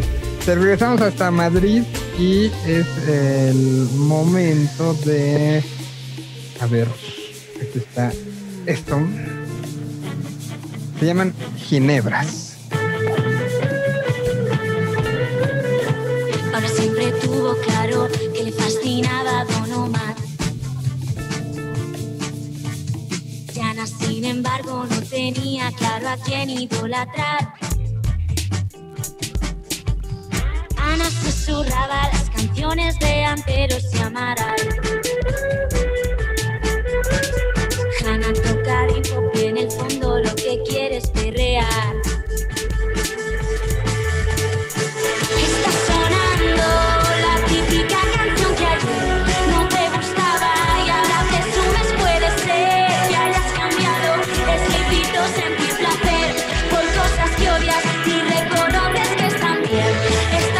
En español, ¿no? Sí, tiene, tiene ese español eh, como cercano al tontipop, pero el- con este otro lado de, de un, poquito de guarrés eh, ¿no? guitarrero. Sí, me recuerda un poco más a los fresones. Ahí está Ginebras. Ellas estarán también en, en Madrid, en esta, en este palacio. Exacto, en Casa América. También van a estar participando de Casa América. En este momento están siendo como la girl band, eh, luego de- del éxito que tuvieron las chicas de Heinz, eh, de repente están apareciendo ellas como, como en, es- en este tipo de, de slot, ¿no? De, de las bandas de chicas. Así que pues eh, la verdad también muy recomendables para la gente que no las conozca. Bueno, vamos ahora con Girls.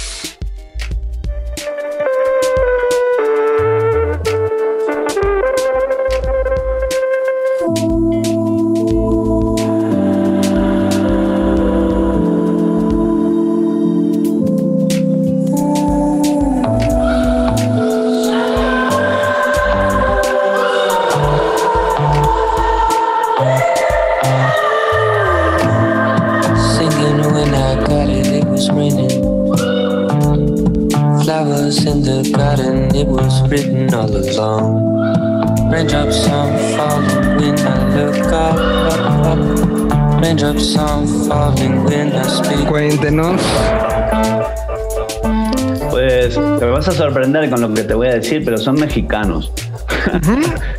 Son- es algo eh, muy llamativo y, y del otro lado son unos chicos muy, muy jovencitos, es un dueto. eh, eh, hasta donde tengo entendido, uno vive en Ciudad de México, el otro en Guadalajara, o así los hemos agarrado, por lo menos en estos momentos. Y, y pues me ha, me ha sorprendido mucho el nivel de producción de su música. Los ha firmado Kitsune, eh, el sello francés, eh, y, y realmente track por track son una banda de, de canciones maravillosas. O sea, pareciera que, que no sé, que los, los hubiera producido el güey de The XX o el de Jungle, ¿sabes? Eh, realmente me, me da mucho gusto y es parte de estas, de estas cosas que hablábamos desde el inicio de la entrevista, cómo puede haber chicos tan jovencitos haciendo producciones de tanto nivel eh, en, México, algo que antes para, para nosotros era como una era como un abismo de, de- de- de distancia, ¿no? Cuando una banda era nacional o una banda era internacional, lo escuchabas en el sonido inmediatamente eh, y esa brecha pues empieza a desaparecer, ¿no? No, totalmente. Y, y- y que se demuestra que, que al final esto se trata de la música que va saliendo y que hoy pues, este mundo separado pero unido a través de internet nos trae esta sorpresa, ¿no? Y que es este, que como bien dices, ¿no? Hay quien, y por eso quise que se escuchara, porque alguien pensaría, ah, Gotemburgo, ya te escuché, o Nueva York. Y no, es algo que está sucediendo aquí, ¿no? Sí, aquí a la vuelta de tu casa, ¿no? Exacto. Y que, Increíble. que, que así puede pasar, porque sí pasa en otros lados. O sea, de repente ah, sí, claro. Sudáfrica, encontraron esto. ¿Y por qué no puede pasar aquí? ¿Por qué no puede pasar en Guadalajara? ¿Por qué no puede pasar en, en Torreón? ¿no? Claro. Respiramos y tenemos las mismas influencias, ¿no? Al final, tal cual. Bueno, sigue otro de los que me imagino que para ti en particular, decir que Gustavo Santaolalla va a estar. es también algo Sí. personalmente me imagino muy fuerte. Sí, y, y fí- y fíjate que no solo fue el, el hecho de que Gustavo se pudiera sumar al cartel, sino la forma en la que se sumó. Eh, y me llegó el comentario de que Gustavo Santaolalla era muy fan del Festival Marvin y que él quería participar porque se enteró que se iba a hacer de manera virtual. y eso fue algo eh, fue un- un- una caricia al, al corazón ¿no? del festival. Eh, Solo, el hecho de, saber que Gustavo Santaolalla está pendiente de nosotros, de que, que está pendiente del cartel, del festival, de cómo se va dando eh, y cómo, cómo, bueno, este mensaje eh, empieza, empieza a ser cada vez más global. ¿no? Realmente creo que eh, con los años el Festival Marvin ha, ha ido cobrando este reconocimiento en, en muchos, en muchos otros países de, de Hispanoamérica y es lindo que, bueno, hasta en Los Ángeles Gustavo Santaolalla esté, esté enterándose de que hacemos este festival y que, y que sea uno de sus favoritos, ¿no? No, no, pues, yo creo que a muchos podría sorprender la, la, la cercanía que tiene alguien como Gustavo con lo que está pasando abajo. Tiene mucha gente que le está contando y platicando y teniendo como, como eh, eh, todo esto en, en sentido y, y ver, eh, recordemos que él estaba aquí en marzo, vino, hizo el show de, de lo de, de Soda Stereo, Gracias Totales, pero Ujú. Balbío Eléctrico ya no estuvo. O sea, pasaron dos días entre uno y otro. Decidió Claro. que era momento de regresar. Había esta posibilidad de que se cerraran aeropuertos, eh, todo. Entonces decidió que en este momento no era. Pero había ahí un pendiente con el público mexicano que creo que es maravilloso que se pueda dar en torno a Marvel, ¿no? Sí, qué bueno. Pues bueno, nada, estamos aquí eh, pendientes de, de lo mucho o lo poquito que, que pueda, que pueda tocar y participar Gustavo. Estaremos eternamente agradecidos siempre de, de tener un talentazo como él y, una personalidad tan grande, tanto como músico como productor, ¿no? Pues vamos ahora con eh, justamente eh, los muchachos de Indios, que también son de Argentina y que son parte de esta generación que ya lo habíamos platicado hace rato, que no necesitaron pasar 20 años para que para que este, estuvieran acá otra vez, ¿no? O sea, que, que sino que es una banda que ya tiene un peso al punto en que, que aparece en negritas dentro de, de la de la grilla de este, este festival. Y que creo que muchos lo reconocen, ¿no? Sí.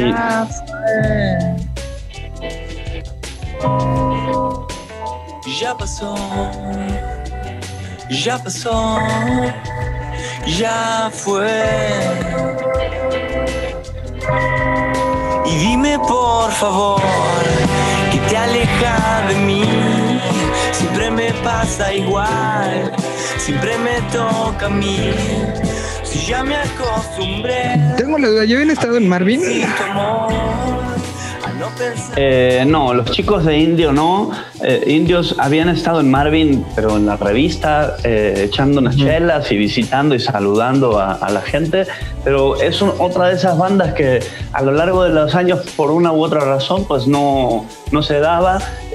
Y bueno, y en esta ocasión, con este escenario que hemos montado en la Ciudad de México, en colaboración con la Secretaría de Cultura de la Ciudad de Buenos Aires, eh, apareció esta posibilidad de sumarlos a los chicos de indios y bueno, dijeron que sí y, pues nos van a estar acompañando. La verdad muy, nos da mucha alegría también. No, no, este, creo que es algo muy bien, porque, porque ellos se han preocupado también mucho por fomentar la relación con México. Entonces, creo que, que son el tipo de invitaciones que llega y que llega bien. Bueno, vamos con la FEM ahora. Eh, a ver. Ahí va.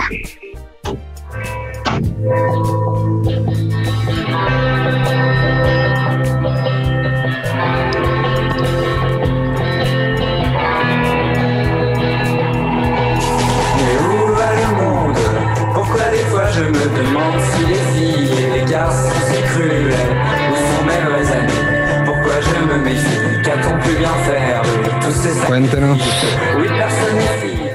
Pues bueno, la, la, la FEM es uno de esos talentos que desde la primera vez que empezaron a venir a la Ciudad de México, como que fui, fui prestando atención. Eh, la primera vez se presentaron en un sitio que se llama el Teatro Lúcido, que está en la Santa María de la Ribera.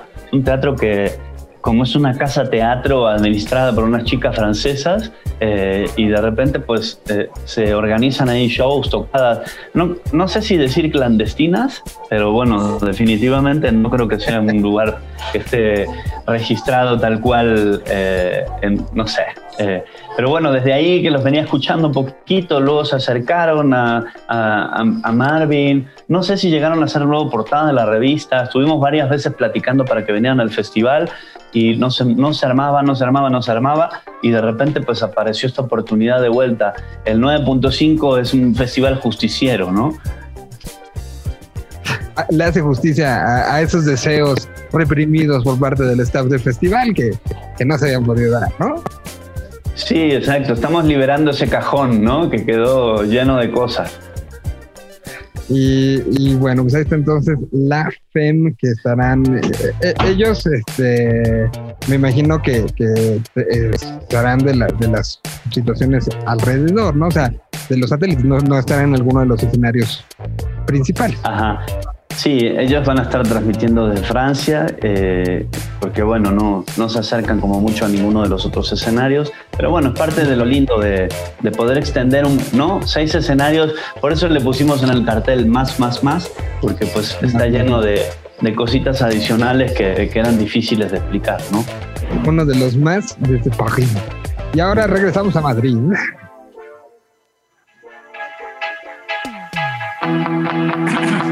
Voilà. Yo venía a decirte que bailaras a mi lado, que esta noche estás tan guapa, yo estoy más guapo callado. Lo siento, no sabía que ya había quien se muera por ti. A ellos yo los descubrí en una lista eh, de, de justamente eh, publicada, si mal no recuerdo, creo que no, si Mundo Sonoro o Rock Deluxe, de cosas que, que había que voltear a ver. Y esta canción en particular la empecé a, tocar. Y es divertidísima. Están en la linita del tontipop. eh, y, a mí me gusta mucho, se llama Lala Love You y pues estarán siendo parte. Esta, en particular está con ajolotes mexicanos, que, que también es una gran canción, pero, pero pues también es- me imagino que ellos también vienen de, de las vinculaciones eh, intre, intrafestivaleras, ¿no? Sí, eh, bueno, no, ma- más bien esto se da una, una colaboración eh, junto con la gente de Subterfuge Records, ¿no? Que Mm. el año pasado los tuvimos con, un, con una prefiesta en el festival y, y, bueno, vino Carlos Galán también, que es una, una leyenda de la música de España. Eh, y se suman al escenario en, en Casa América, ¿no? Bueno, la colaboración con Casa América, pero pues van a llegar al festival eh, pues a través de los amigos de Subterfuge y es otra de las bandas que en este momento, como dirían los españoles, la está petando, tío. Les mola a todos. mogollón, mogollón, hola mogollón. Exactamente. Eh, um, vamos, entonces, Lala Love You también es parte.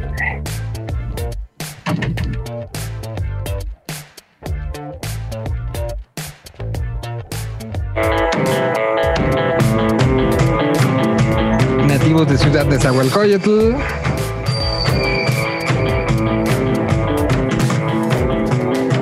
Con una perspectiva diferente de muchas cosas, ¿no? Sí, eh, unos muchachos de, em, ya sabes, con esa mezcla de, de- de ese rollo de, garage, y no sé si, si llegar a hablar de, rock urbano, pero con cosas de náhuatl y con sus vestimentas típicas también, pero a su vez vinculado a Vice Records, ¿no? Es una, uno de estos coctelitos interesantes y que los tuvimos en una de estas portadas dobles que estamos haciendo de revista Marvin. eh, y bueno, nos parecía que era importante que participen los chicos, ¿no? No, no, no, no. Se me hace espectacular que, que así pueda ser. Em, vamos ahora con. Eh, bueno, son los cogelones, por cierto. No lo habíamos dicho. Claro. Los, eh, meji- este, los mejillones tigre. A ver. Este deja. No sé por qué no está jalando. Deja. Reviso mi. No pasa nada. Mm, Acá. Ya, ya irá Este es de las cosas que sí se edita. Los mejillones tigre. Entonces, a ver.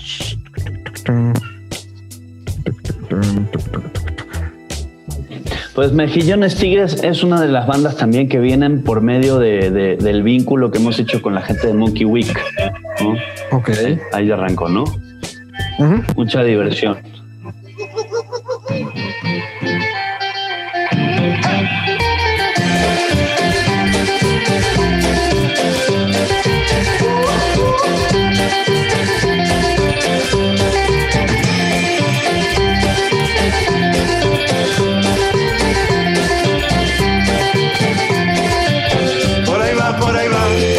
¿También de Madrid? No sé, si- no, yo no estoy seguro. Yo creo que deben de ser de Andalucía ellos. La verdad no investigué bien de, la ciudad que eran. Los vi el año pasado en el Festival Monkey Week. Los vi tocando en vivo. Eh, Y bueno, como que ya cuando, cuando nos lo propuso Monkey Week para participar en este año, como que no revisé tanto porque ya los conocía bien y había visto su show en vivo, ¿no? Eh, pero lo que sí que parece más peruano que de Madrid, ¿no? Como esa- De, de- de- de- la, colonia, la peruana madrileña, ¿no? Bueno, ah, de, ahí, de ahí, mientras, este, a ver, esta que a mí se me hace de las eh, apariciones también que hay que ponerle mucha, mucha atención, no porque las otras no, pero lo que hace Lucía Tachetti está tan bonito. Este es un cover a justamente el matón motorizado, que lo hizo para una... mm, Y, y, eh, platicamos con ella y nos contó que cuando empezó toda la pandemia, estaban todos estos momentos de hagamos festivales desde casa, ¿no? Y entonces se hacían sus festivales latinoamericanos, ¿te acuerdas? Uno que llamaba Quédate en casa, creo, así tal cual. Y la invitaron como a dos muy seguiditos. Entonces dijo, no puedo hacer lo mismo en los dos, que falta de respeto para mí misma, ¿no? Y entonces hizo este Claro. cover, así en el encierro, y ahora es parte del disco que acaba de sacar, que fue generado en el encierro. El disco se llama LT y este es El Magnetismo, una versión de El Matón, por ser autorizado, de la virtuosa Lucía Tochetti, que me da mucho gusto que sea parte de este festival. Qué bueno, pues lo has dicho todo sobre ella eh, y, y bueno, sí, coincido contigo, que es un, es un gran talento de, Argentina, estos como, como nu- nuevos talentos que van apareciendo y van, van empezando a dar de qué hablar eh, y que hemos podido incluir en esta edición, ¿no? Que vayan conociendo a esta gente nueva. Luego sigue Malditos Hombres. A ver, cuéntanos un poco de ellos. Sí. Mal- Malditos Hombres es un, un grupo regiomontano, eh, va a estar en el, en el escenario de Nodriza Studio, ¿no? Eh, que va a estar Ujú. transmitiendo desde allá. Y pues me ha llamado la atención también un grupo, un grupo joven, eh, groovy, eh, fresco, eh, divertido. El, el es- el escenario que tenemos de Nodriza Studio va a estar eh, pues de alguna manera eh, cubierto todo por todos estos esta nueva camada de, de artistas de Monterrey, ¿no? Como que está viniendo una renovación artística eh, en la ciudad. Tienen ni un año de haber, este, de haber sido creados como banda y tienen un sonido muy representativo de lo que es Monterrey y da de eso que da este, gusto de, de conocer, ¿no? Ujú. Sí, eh, y, y bueno, a mí me viene sorprendiendo de, de Monterrey justamente cómo está, eh, cómo se, se está uh, eh, transformando la ciudad con bandas nuevas, talentos nuevos, que lo que podríamos hablar de, de- de la chaviza, eh, que anda, anda siguiendo a todos estos nuevos talentos y se está armando una nueva, esta nueva movida, ¿no? Así como, como algún día se hizo la avanzada regia, eh, no, no me extrañaría nada, Miguel, de que, de que pronto estemos hablando de una nueva invasión de, de talentos de Monterrey que la están rompiendo aquí en la Ciudad de México también, ¿no? De- deja solamente Monterrey, o sea, todo el norte, entre Hermosillo, lo que está pasando en Chihuahua, que siempre da sorpresas, lo que está pasando ya hacia el lado de, de Tecate, hacia el lado Mexicali, pero eh, lo que evidentemente en Monterrey están pasando cosas increíbles. Pero bueno, ahí estuvo Malditos Hombres y ahora aquí está Marion Rom. Ujú. Extraño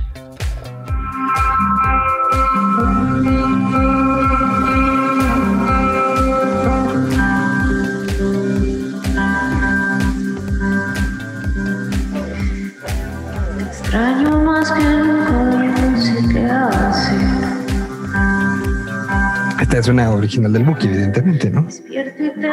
¿Una qué? Una original del Buki. A ver, cuéntanos de Marion, porque ahí sí Pues no, no te Pues la mira, manejo te- te la voy a poner muy fácil, Miguel. Eh, la conocimos a Marion por ser la vocalista de Love La Femme. Ah, Ya con eso vas a ir entendiendo todo.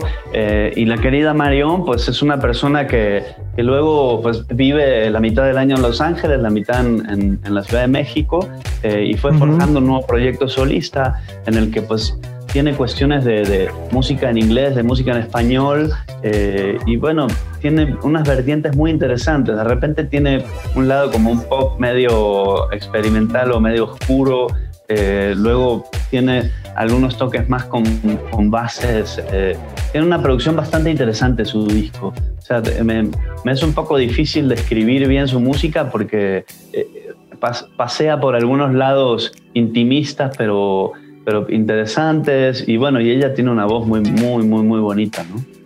muy, muy particular, sí, sí, sí, sí. Ahorita que la, la- la escuchaba ya sabiendo de dónde, entiendo todo, ¿no? Claro. A ver, vamos em, con para darle velocidad. Masacre. porque- Sí. Masacre, exactamente. La, la banda Ma- Masacre, bueno, ya está poniendo canción, así que escuchamos un poquito.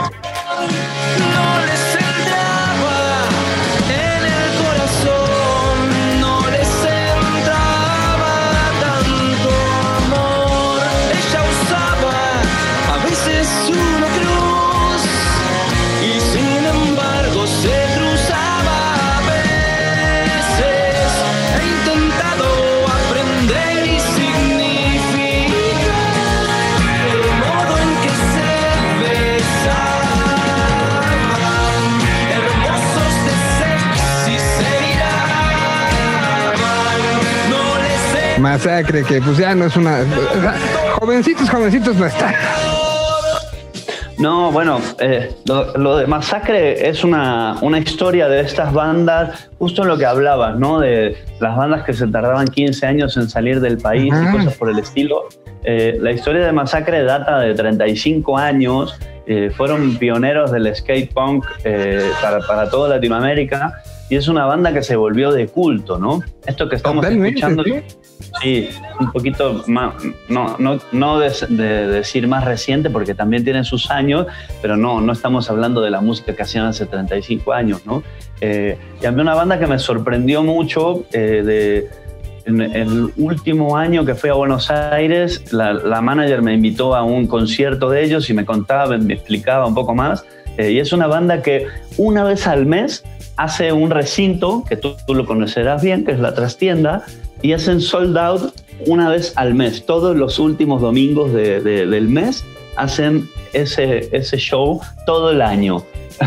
es algo muy loco, ¿no? Una de estas bandas que no paran nunca de tocar, todos los fines de semana tocan jueves, viernes y sábado por todo el país haciendo sold out eh, y realmente la respuesta de la gente es una cosa enloquecida.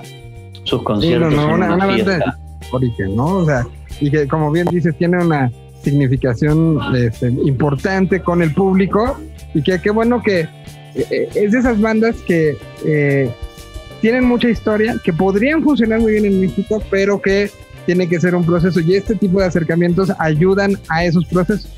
Y a- pues, ayudan mucho. Exacto. Es, es que Masacre debería de ser una de esas bandas que tocan el Vive Latino a las 8 de la noche, ¿no? Y que debería de tener 20.000 personas viendo en el escenario en función a, a lo que es su historia y su trayectoria. Solo es el tema de que la gente conecte en México con ese con esa historia y con todo lo que la banda signifique y con sus canciones, ¿no? Porque son muy buenas.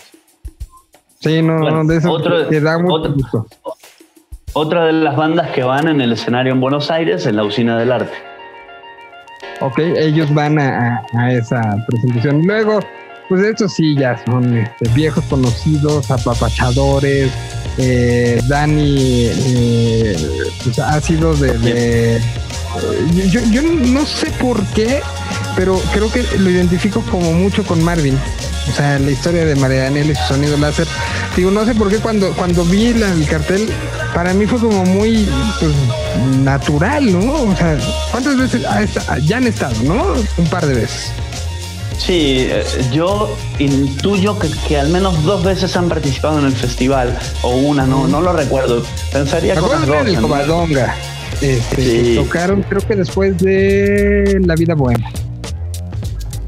Sí, eh, en, en la cantina, me imagino, abajo, ¿verdad? No, hasta arriba. Arriba fue, mira, ya, yo ya ni me acuerdo, no sé por qué.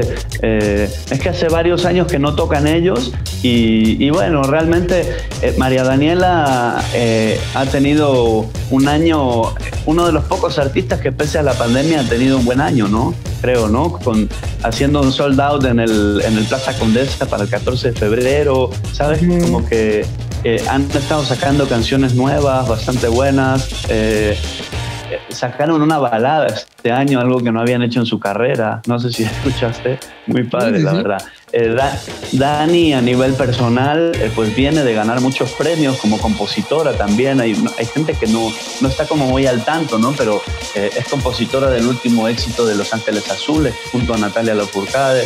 Eh, también ha sido compositora de éxitos de, de Moderato, ¿no? Eh, pues Ujú. realmente una, una tipa súper, súper talentosa.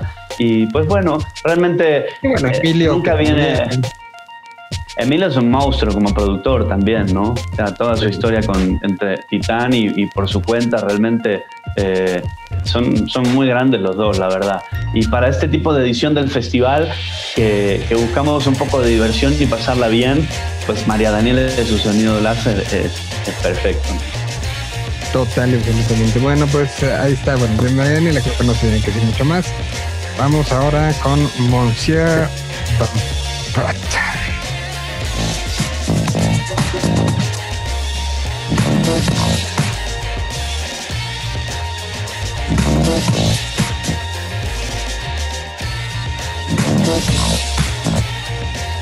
A ver, cuéntanos de ellos. Pues Messier Van Prat eh, es un talento mexicano, otro de estos que, que puede sorprender. Eh, ha aparecido en, en las listas de los mejores DJs de Nu Disco del año pasado, pues a nivel mundial, ¿no? En el top 100. Eh, y un tipo que de repente, de, de- de- ya sabes, ¿no? De aparecer en estas listas también empezó a llamar mucho la atención y, y que da mucho orgullo. Alguien de aquí de la Ciudad de México haciendo música electrónica eh, y, que, y que lo están editando en un montón de sellos. Está sacando como uno a dos vinilos al mes, ¿no? Pero ¿En todos en Estados Unidos y en Europa. Sí, Ay, increíble, sí, la verdad. Este proyecto no lo manejaba y qué bonito está, ¿eh? Sí, está precioso. La verdad es un, un genio el tipo. Y, y a- además a nivel personal es del- de, de las cuestiones de música electrónica que a mí más personalmente me gustan, ¿no? Está fino, está. Esta que escuchamos se llama Claps and Trumpets. Está bien padre, ¿eh? Sí, sí, sí. Mira. Y esperemos que esto también les sirva a ustedes para ir este, descubriendo cosas que, que- que ahora yo ya tengo muchas ganas de ver la participación de, de Monsieur Van Prat en el festival, pero a todo, ¿no? Ahora Claro. vamos con em, Morita Vargas. Morita Vargas. Ver, Morita. Morita Vargas. Morita Vargas desde Argentina, eh, uno de los talentos más indie, más pequeñitos quizás del festival, pero que ya está empezando de qué hablar, a, da- a dar de qué hablar, eh, con una música entre experimental, llena de efectos, mezclada con un poco de folk y sonidos andinos, viaj- viajado, luego electrónico. Eh, está, está muy fino, la verdad, muy padre. A ver, escuchemos un poquito.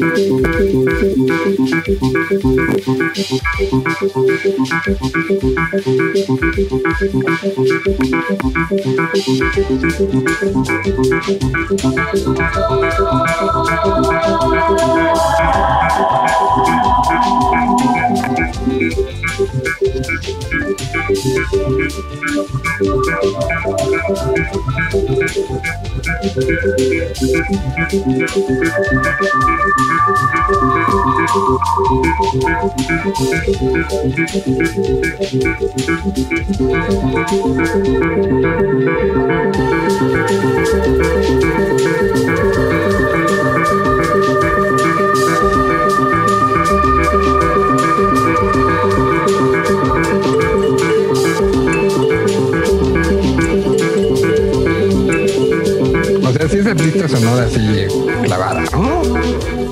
Sí, sí, hay canciones que son un poco más abiertas, ¿no? Eh, pero es un poco contemplativo también el asunto. Pero un, un- un gran talento que también está empezando a incluirse en, pues en playlists, a llamar la atención, está padre, la verdad. No, está, está bueno para que apunte. Es Morita Vargas. Y ahora aquí está Noah Sanz, que ya ha sido parte también de las recomendaciones, desmenuzando la canción en señal BL. Y, y pues de esos, este, de, de esas eh, personas que hay que seguir muy, muy de cerca, ¿no? Ajá, sí. Eh, y creo que cumple con varios, varios de los puntos importantes. Número uno, un- una de estas, de estas chicas que están llamando la atención. Número dos, una gran voz, tiene una voz prodigiosa. Eh, y número tres, es parte del club de los norteños también, ¿no? Desde Saltillo.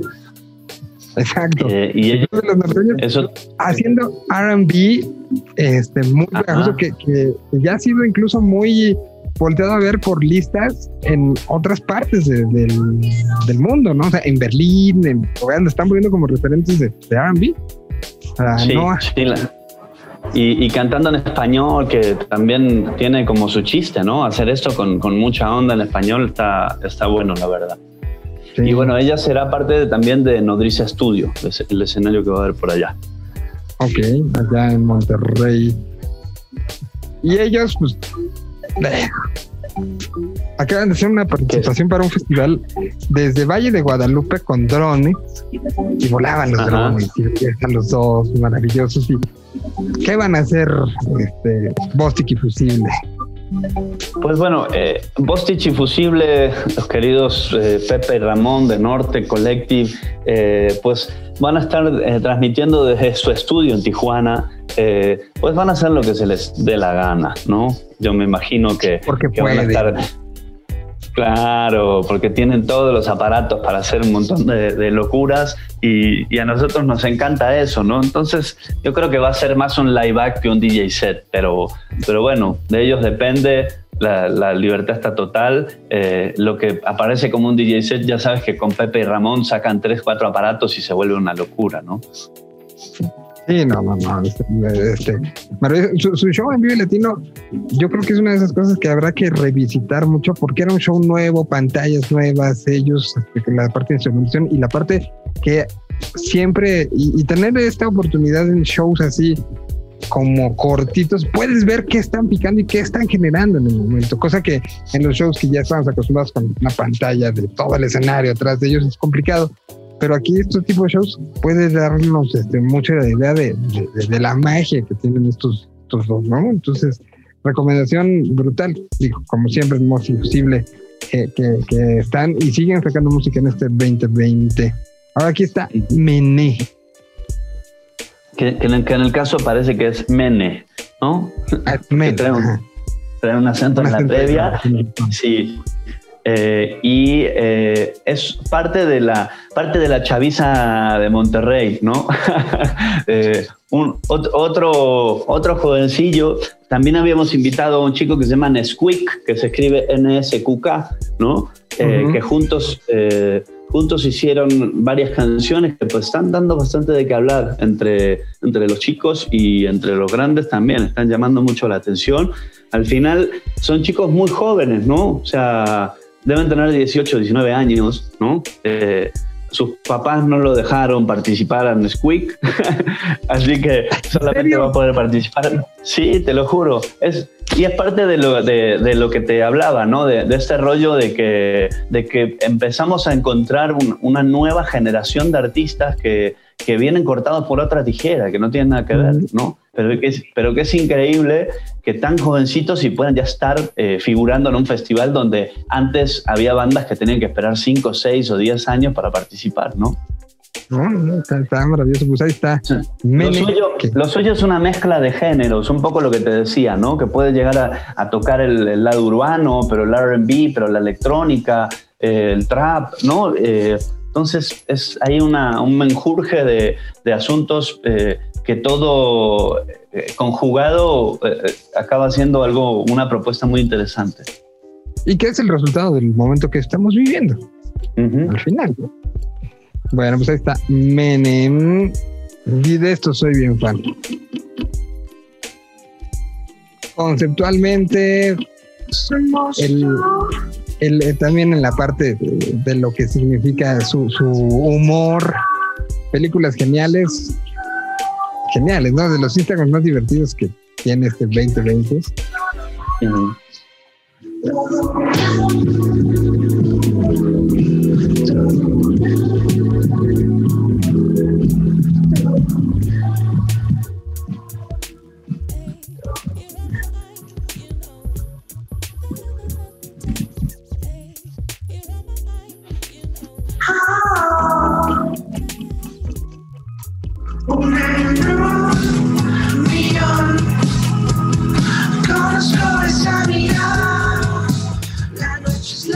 cuéntanos de películas geniales. Pues la verdad es que eh, son, son estas bandas que de, vuelta, ¿no? De, estar viendo qué es lo que está sucediendo en el indie mexicano eh, y que pues tienen una propuesta interesante, pero una propuesta sólida. Ellos ya tienen un poquito más de camino recorrido. Eh, la, la mezcla de géneros que hacen, ¿no? Que de repente podrá pasar por la psicodelia, pero por una especie de soft garage, eh, no sé, o, o- sonido lo-fi, eh, pero con canciones muy bien logradas, ¿no? Eh, se me hace una, una banda que pues tenían que estar y valía mucho la pena incluir, ¿no? O sea, y si no, no los han visto este, como pasar en sus redes sociales, pues tal cual es la historia, es un perro, ¿no? un perro que es acompañado a veces por un hueso que está arriba del escenario, es surrealista más no poder y divertida más no poder. Entonces, de, de esas bandas que, que a veces siento que hacen mucha falta, este, que sea divertido, ¿no? Tal cual. Claro. Sí, sí, la verdad, eh, mucho talento y muy bien logrado. Muy bien logrado, muy bien logrado. Y insisto, su, su Instagram, síganlo, porque se van a divertir. Y luego de Monterrey, me imagino que también estarán en la sede de Monterrey. Eh, ya tienen experiencia en festivales, están este, eh, pues dándole a, a, a- pues, la- el crecimiento. Son de Monterrey, son muy jóvenes. eh, y, pero pues están dándole y están, suenan padre y tienen como eh, dentro de la banda he platicado con ellos y tienen eh, de todo tipo de, de influencias, desde el que le gusta Zeppelin al que entiende lo que está pasando en el K-pop, ¿no? O sea, y, y- y- y lo, lo sintetizan muy padre, son Primavera Club desde Monterrey, Nuevo León. No tienes pretextos, pareciera natural. Cómo vas perdiendo, algo tienes que inventar. No gastes tus palabras, que el viento se vaya. Y que ahorita pueden presumir que acaban de sacar una canción en colaboración con la Sonora Dinamita, ahí nomás. Mira, sí, pues eh, una banda de, de, de- ¿cómo te podré decir? De, pues, de estas cosas que pueden llegar a sonar un poco raras, ¿no? Porque de repente tienen ahí como un lado bastante pop, pero tienen este lado como bailable, pero sobre todo el signo del K-pop es como la cosa que, que, que le da una peculiaridad a la propuesta de los chicos, ¿no? O sea, de esta nueva camada. eh, y, y bueno, re- como una banda que es muy mexicana, pero que tomando ese lado eh, también de- del K-pop es, es divertido lo que logran hacer. El resultado es algo bastante llamativo y, y pues también es algo que, que está gustando mucho, ¿no? Sea, una banda que está teniendo muchísimo following. Sí, no, no, y lo hacen muy bien, lo hacen divertidos. eh, No se han arrugado, ya me tocó verlos en festivales. No se arrugan, ¿eh? y están ahí dándole. Me parece que estuvieron coordenadas el año pasado. ¿Sí fue coordenada? No, sí coordenada o, o, este o alguna de las otras. Bueno, vamos a darle ya nos falta poquitito para terminar esta lista. Eh, y sigue, pues, uno de esos nombres que, también han llamado la, la atención, ¿no? Este, que es eh, Robert DeLong. A ver, aquí está canción de Robert DeLong. No podíamos no poner. Ahí está. I liked you better in college. I thought I knew what I wanted. Back then I was a fool. I, I, I. It was love and it was hate. It was real, but it was fake.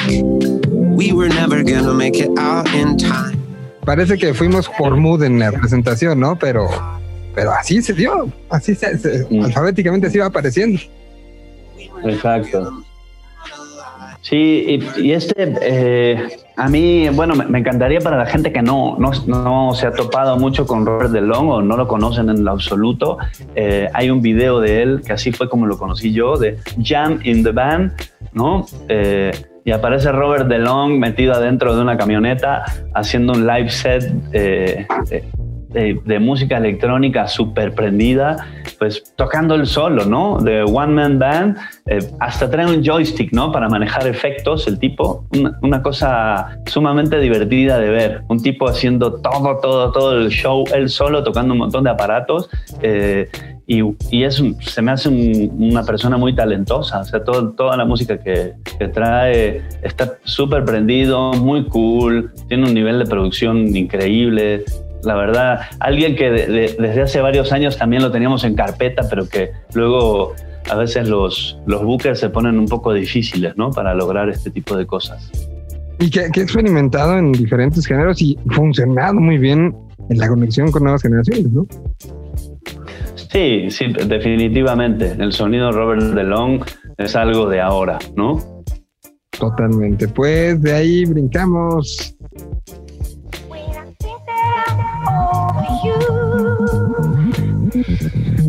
Otro de los nombres pesados del festival de este año. Muy pesado. Sí. Y, y que también viene con un disco nuevo, también muy pesado. ¿no? Sí, le ha ido, salió en octubre y ha tenido un recibimiento espectacular, ¿no? Sí, Racing, Ma- sí. Racing Machine. Racing Murphy que tiene la Racing Machine que acaba de sacar. Exacto. A ver, eh, ya Pues- va a ser, a ser uno de los actos este, estelares nocturnos para bailar y encuadrarse, ¿no? Claro.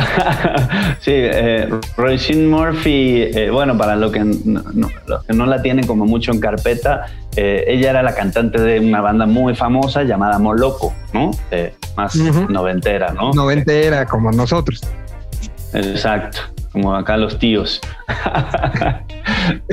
Eh, sí, pero mu- mu- muy bien. Eh, nos trae ahí a- unas sorpresas. Eh, promete sorprendernos, Roisin. Como un poco lo que pasó con Kylie Minogue, que tuvo un revival a otra generación. Aquí creo que es muy parecido a lo que está pasando, ¿no? Con, con ella. Sí, tal, tal cual, eh, tal cual. Para el que Moloco tampoco le hace mucho sentido, eh, Kylie Minogue sería la mejor comparación que podríamos hacer. Que tuvo un momento, un momento hacia una generación, y luego años después salió en algo de ella y ¡pum! Ya se está pasando. Y, es para bailar, volverse loco, y, y está bien padre. Y es una de esas cosas que, que también, igual que Silo Green y que, que otros, eh, es el momento perfecto para tenerla siendo parte de algo, ¿no? Claro, sí, sí, es un gran momento y, y bueno, nos entusiasma mucho, la verdad, lo de, lo de Roisin, así que pues, eh, sea lo que sea que suceda con ella en el festival, eh, estaremos agradecidos. Y ahora Roosevelt.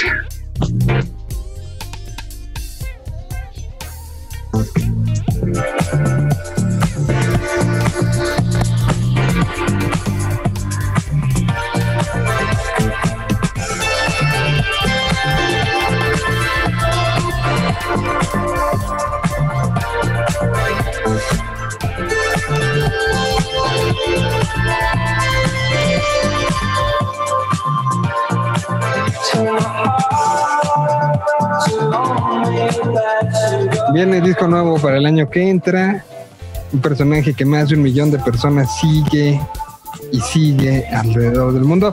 Pero que curiosamente su número uno de escuchas de gente es la Ciudad de México. Mira, sí, realmente pues el sonido de Roosevelt es muy de la Ciudad de México y muy de México, te diría, ¿no? O sea, como que este, esta música como entre electrónica y pop, groovy, amable, buena onda y, y- y- y que no se te pone difícil para escuchar, eh, pues es algo que a la gente le gusta mucho aquí, ¿no? Muy, eh, muy te diría en la onda de, de, de Whitest Boy Alive, ¿no? Aunque, aunque no sea exactamente lo mismo, esto es más electrónico y así, pero creo que es para el mismo tipo de público, diría yo, ¿no?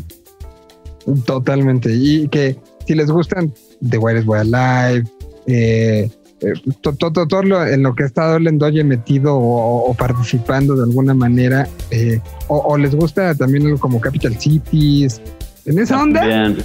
les va a gustar esto que hace Roosevelt, que, que, pues, le va brutal y que este, es esas, de esas bandas que se escuchan en todo el mundo, pero México particularmente hay un link ahí especial. Y bueno, seguimos con las últimas. Aquí está Sanfio, que es de otro de los pueblos que Manu nos va a decir cómo se llama, porque De- es- Bueno, pues.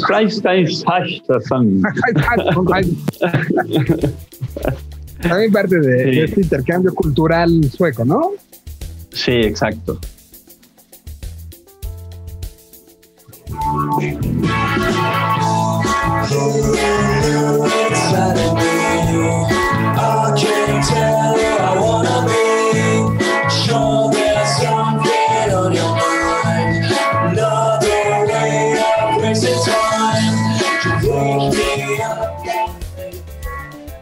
Pues sí, indie sueco, con sentidos.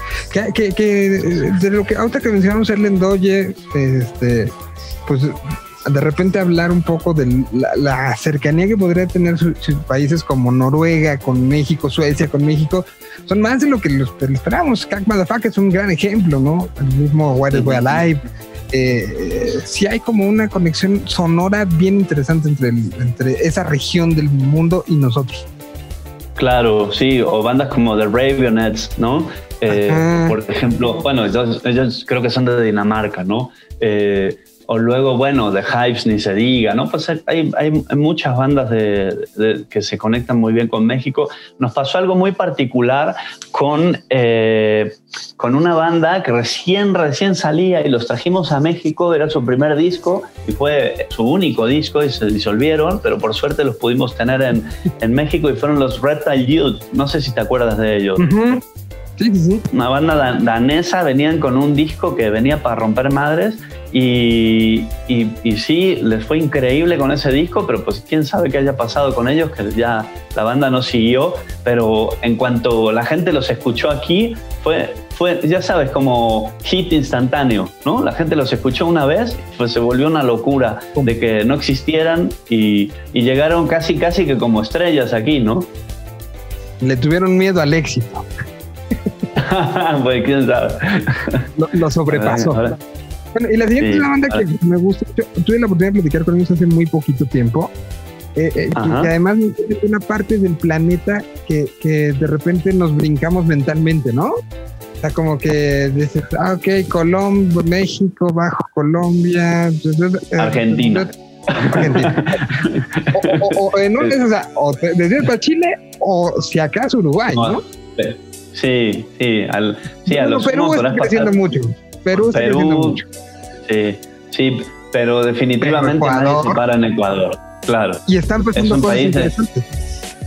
Sí, la verdad. eh, y, eh, yo creo que Ecuador ha tenido como un, un, un, eh, un despertar tardío al, al indie, pero eh, de repente fueron saliendo cosas muy interesantes, ¿no? Em, hay, hay un artista de, de Ecuador que es, yo creo que el más importante, ahora no puedo recordar su nombre, hace Down Tempo, te- te sabrás el nombre seguramente rápido. Eh, siempre me... Es como electrónica lenta, con ritmos folclóricos. No, justamente él no, el otro, que es mucho más famoso. Bueno, ya, ya me acordaré su nombre. Pero de repente Ahora- han aparecido algunos. te- Sí. Eh, Nicola Cruz. Nicola Cruz. Está- Nicola Cruz, ¿sabes? Eh, que, la verdad se ha vuelto. También, también también- es ecuatoriano, sí. También, ¿no? Sí, sí, lo- los dos son ecuatorianos, pero como que de ese mundillo, ¿no? De repente salieron ahí algunas cosas muy interesantes eh, y que han empezado a ponerlos en el mapa, ¿no?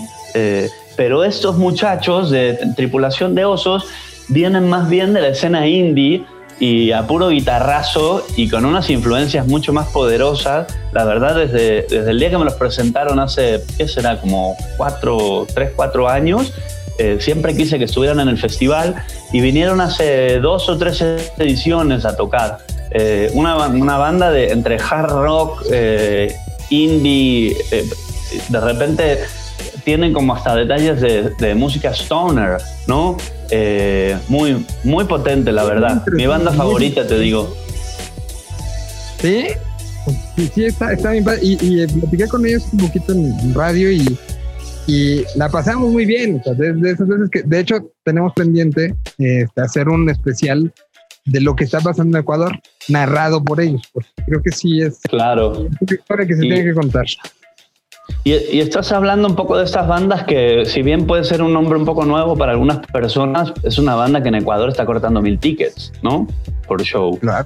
Eh, ¿Sabes? Eh, no, no es que es una bandita nueva de ahí unos chavitos, sino que son ellos de los que eh, Ecuador pues no tiene una escena tan grande y así, pero ellos son de los que están moviendo la escena de, de su país, ¿no? Entonces, pues así es como, como vienen estas Muy presentaciones.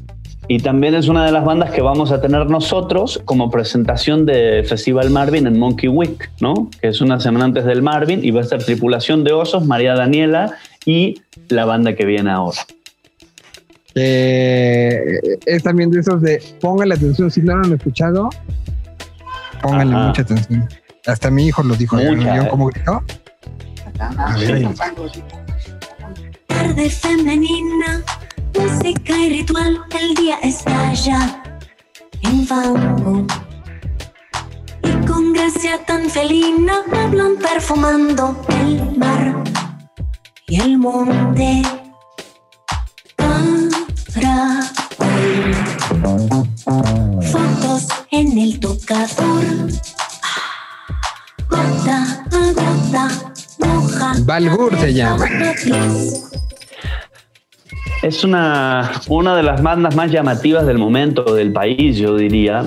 Eh, Balgur eh, es una banda que viene de Oaxaca y que por momentos cantan en zapoteco, ¿sabes? Pero de repente tienen un lado como medio oriental eh, mezclado con mecano, pero traído mecano al siglo XXI, ¿sabes? Es una, No, están una bien padres. Ajá. eh, ¿Sabes? Es como la banda que van a escuchar los hijos de los fans de Mecano. Que ya están, que ya están adaptados al- a, TikTok y lo que sea, y entonces van a escuchar a Balgur ellos. Una banda oaxaqueña que tiene ya repercusión en Buenos Aires, Guadalajara, Santiago, Puebla. O sea, han estado también aprovechando la- los recursos de, este, de lo digital ha- hacia el y los comparan. eh, o sea, como que la gente que escu- los escucha a ellos eh, están ya metiéndolos en el, la, la- la lista con gente como Budayá, como Vaya Futuro, como Marcela este, Viejo. Entonces, está increíble lo que están llevando, ¿no? Es uno de los que hay que poner mucha atención. Y, y- bueno, pues para cerrar, pues uno también de los eh, actos que, que, así como nosotros estamos presumiendo ahorita a, a el Reino Unido lo presume a, a- a nuestro cierre, a Will Joseph Cook. Eh, sí, también. Otro de estos talentos jóvenes, pero que están explotándola. Eh, la BBC de Londres no, no se cansan de ponerlo todo el día. eh, y pues la verdad es que traen muy buenas canciones. Y, y estamos seguros que este, este va a pasar a negritas muy rápido, ¿no? Muy, muy rápido. o sea, es de los que ahorita hay que aprovechar, ver y, y seguro en algún festival eh, pronto lo vamos a ver y van a decir. Yo me acuerdo cuando vi ese show, sí, ¿no? O sea, de los personajes que sí están creciendo, creciendo, creciendo rápidamente, que con, como dice la BBC, apoyándolo, pero también eh, como, como el, la- la- el mundo digital lo está asumiendo y lo está compartiendo de manera brutal. Pues este es el recorrido por el Festival Marvin a grandes rasgos. Un festival que, que quiero desde aquí hacer una extensiva felicitación por todo lo que esto significa y tenerlo y que será un fin de semana intenso, pero un fin de semana que, que en el que nos sentiremos juntos, emularemos y recordamos evidentemente esos, esas caminatas, a veces con lluvia por eh, la colonia Roma y la colonia Condesa en la Ciudad de México, pero que ahora lo podrá vivir también la gente que en, Guadalajara, lo podrá vivir Monterrey, lo podrá vivir Santiago de Chile, lo podrá vivir Buenos Aires, lo podrá vivir Estocolmo, lo podremos vivir todos juntos. O, o en Shanghái, donde sea que estés, ¿no? En Shanghái. Sí, ¿no? Donde, donde, donde quiera que se pueda dar.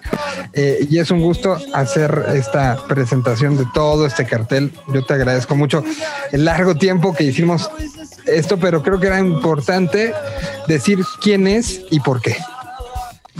Sí, eh, la verdad es que es lindo, ha sido un tramo largo, pero para el que, para el que se sentó a escuchar esto y, y escucharnos hablar, creo que ya le hicimos un poco la tarea de ver cuáles son los grupos favoritos que le van a gustar, cuáles no, por dónde va, para luego anotar en la agenda y ver cuáles van a ser los horarios más importantes para estar conectados, ¿no?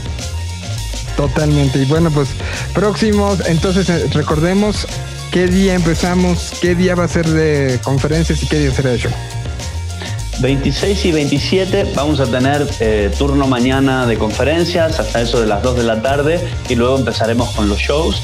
Eh, y bueno, no, no acabará tan tarde los primeros dos días, eh, y pero el día sábado sí va a ser puro concierto, puro showcase eh, y un poco de, de stand-up comedy, eh, ¿no? Y ahí con ahí algunos conductores que pues por ahora es una sorpresa, pero muy pronto se anunciarán. Eh, así que pues nada, estén ahí pendientes, apunten la fecha eh, y algo que pues no, no comentamos mucho, pero lo, lo voy a poner, el festival se va a transmitir a, a través de una plataforma propia nuestra. En esa plataforma vas a tener un montón de botones y opciones tratando de que la experiencia sea un poco un plus, ¿no? Que no sea solo darle play y ver, sino que va a haber un chat ahí, va a haber algunos salones privados donde van a poder revivir momentos de festivales pasados, galería donde vamos a ir poniendo los shows que van, van pasando por si te perdiste alguno, va a haber algunos juegos, eh, va a haber una agenda con todos los conciertos, así que eso va a estar muy padre y vamos a tener eh, transmisiones espejo a través de Twitch, a través de Amazon Music México y Amazon Music de Estados Unidos. Entonces, pues va a haber varias señales que se van a poder ver, pero la completa va a ser a través de la, la plataforma del festival. Así que, pues 26, 27, 28, pues ahí los vemos y pues ojalá se lo pasen muy bien. Lo estamos haciendo con mucho cariño. Manu, te agradezco este detallado reporte de todo lo que habrá y pues ahí estaremos muy pendientes de todos estos días y Señal BL pues es parte del acompañamiento completo y me da muchísimo gusto que así sea porque pues al final hemos estado cerca siempre, ¿no? Y, poderlo hacer ahora así, este, montados y abrazados de, lo que es la fiesta Festival Marvin, yo te lo agradezco muchísimo que, que así haya podido hacer esta plática y lo que vendrá en estos próximos días. Venga, pues bueno, nada, gracias. Gracias a ti, Miguel, y a todo Señal BL. Un saludo para todos y bueno, nos vemos el 26 de noviembre. Un idioma. Una señal. Señal PL.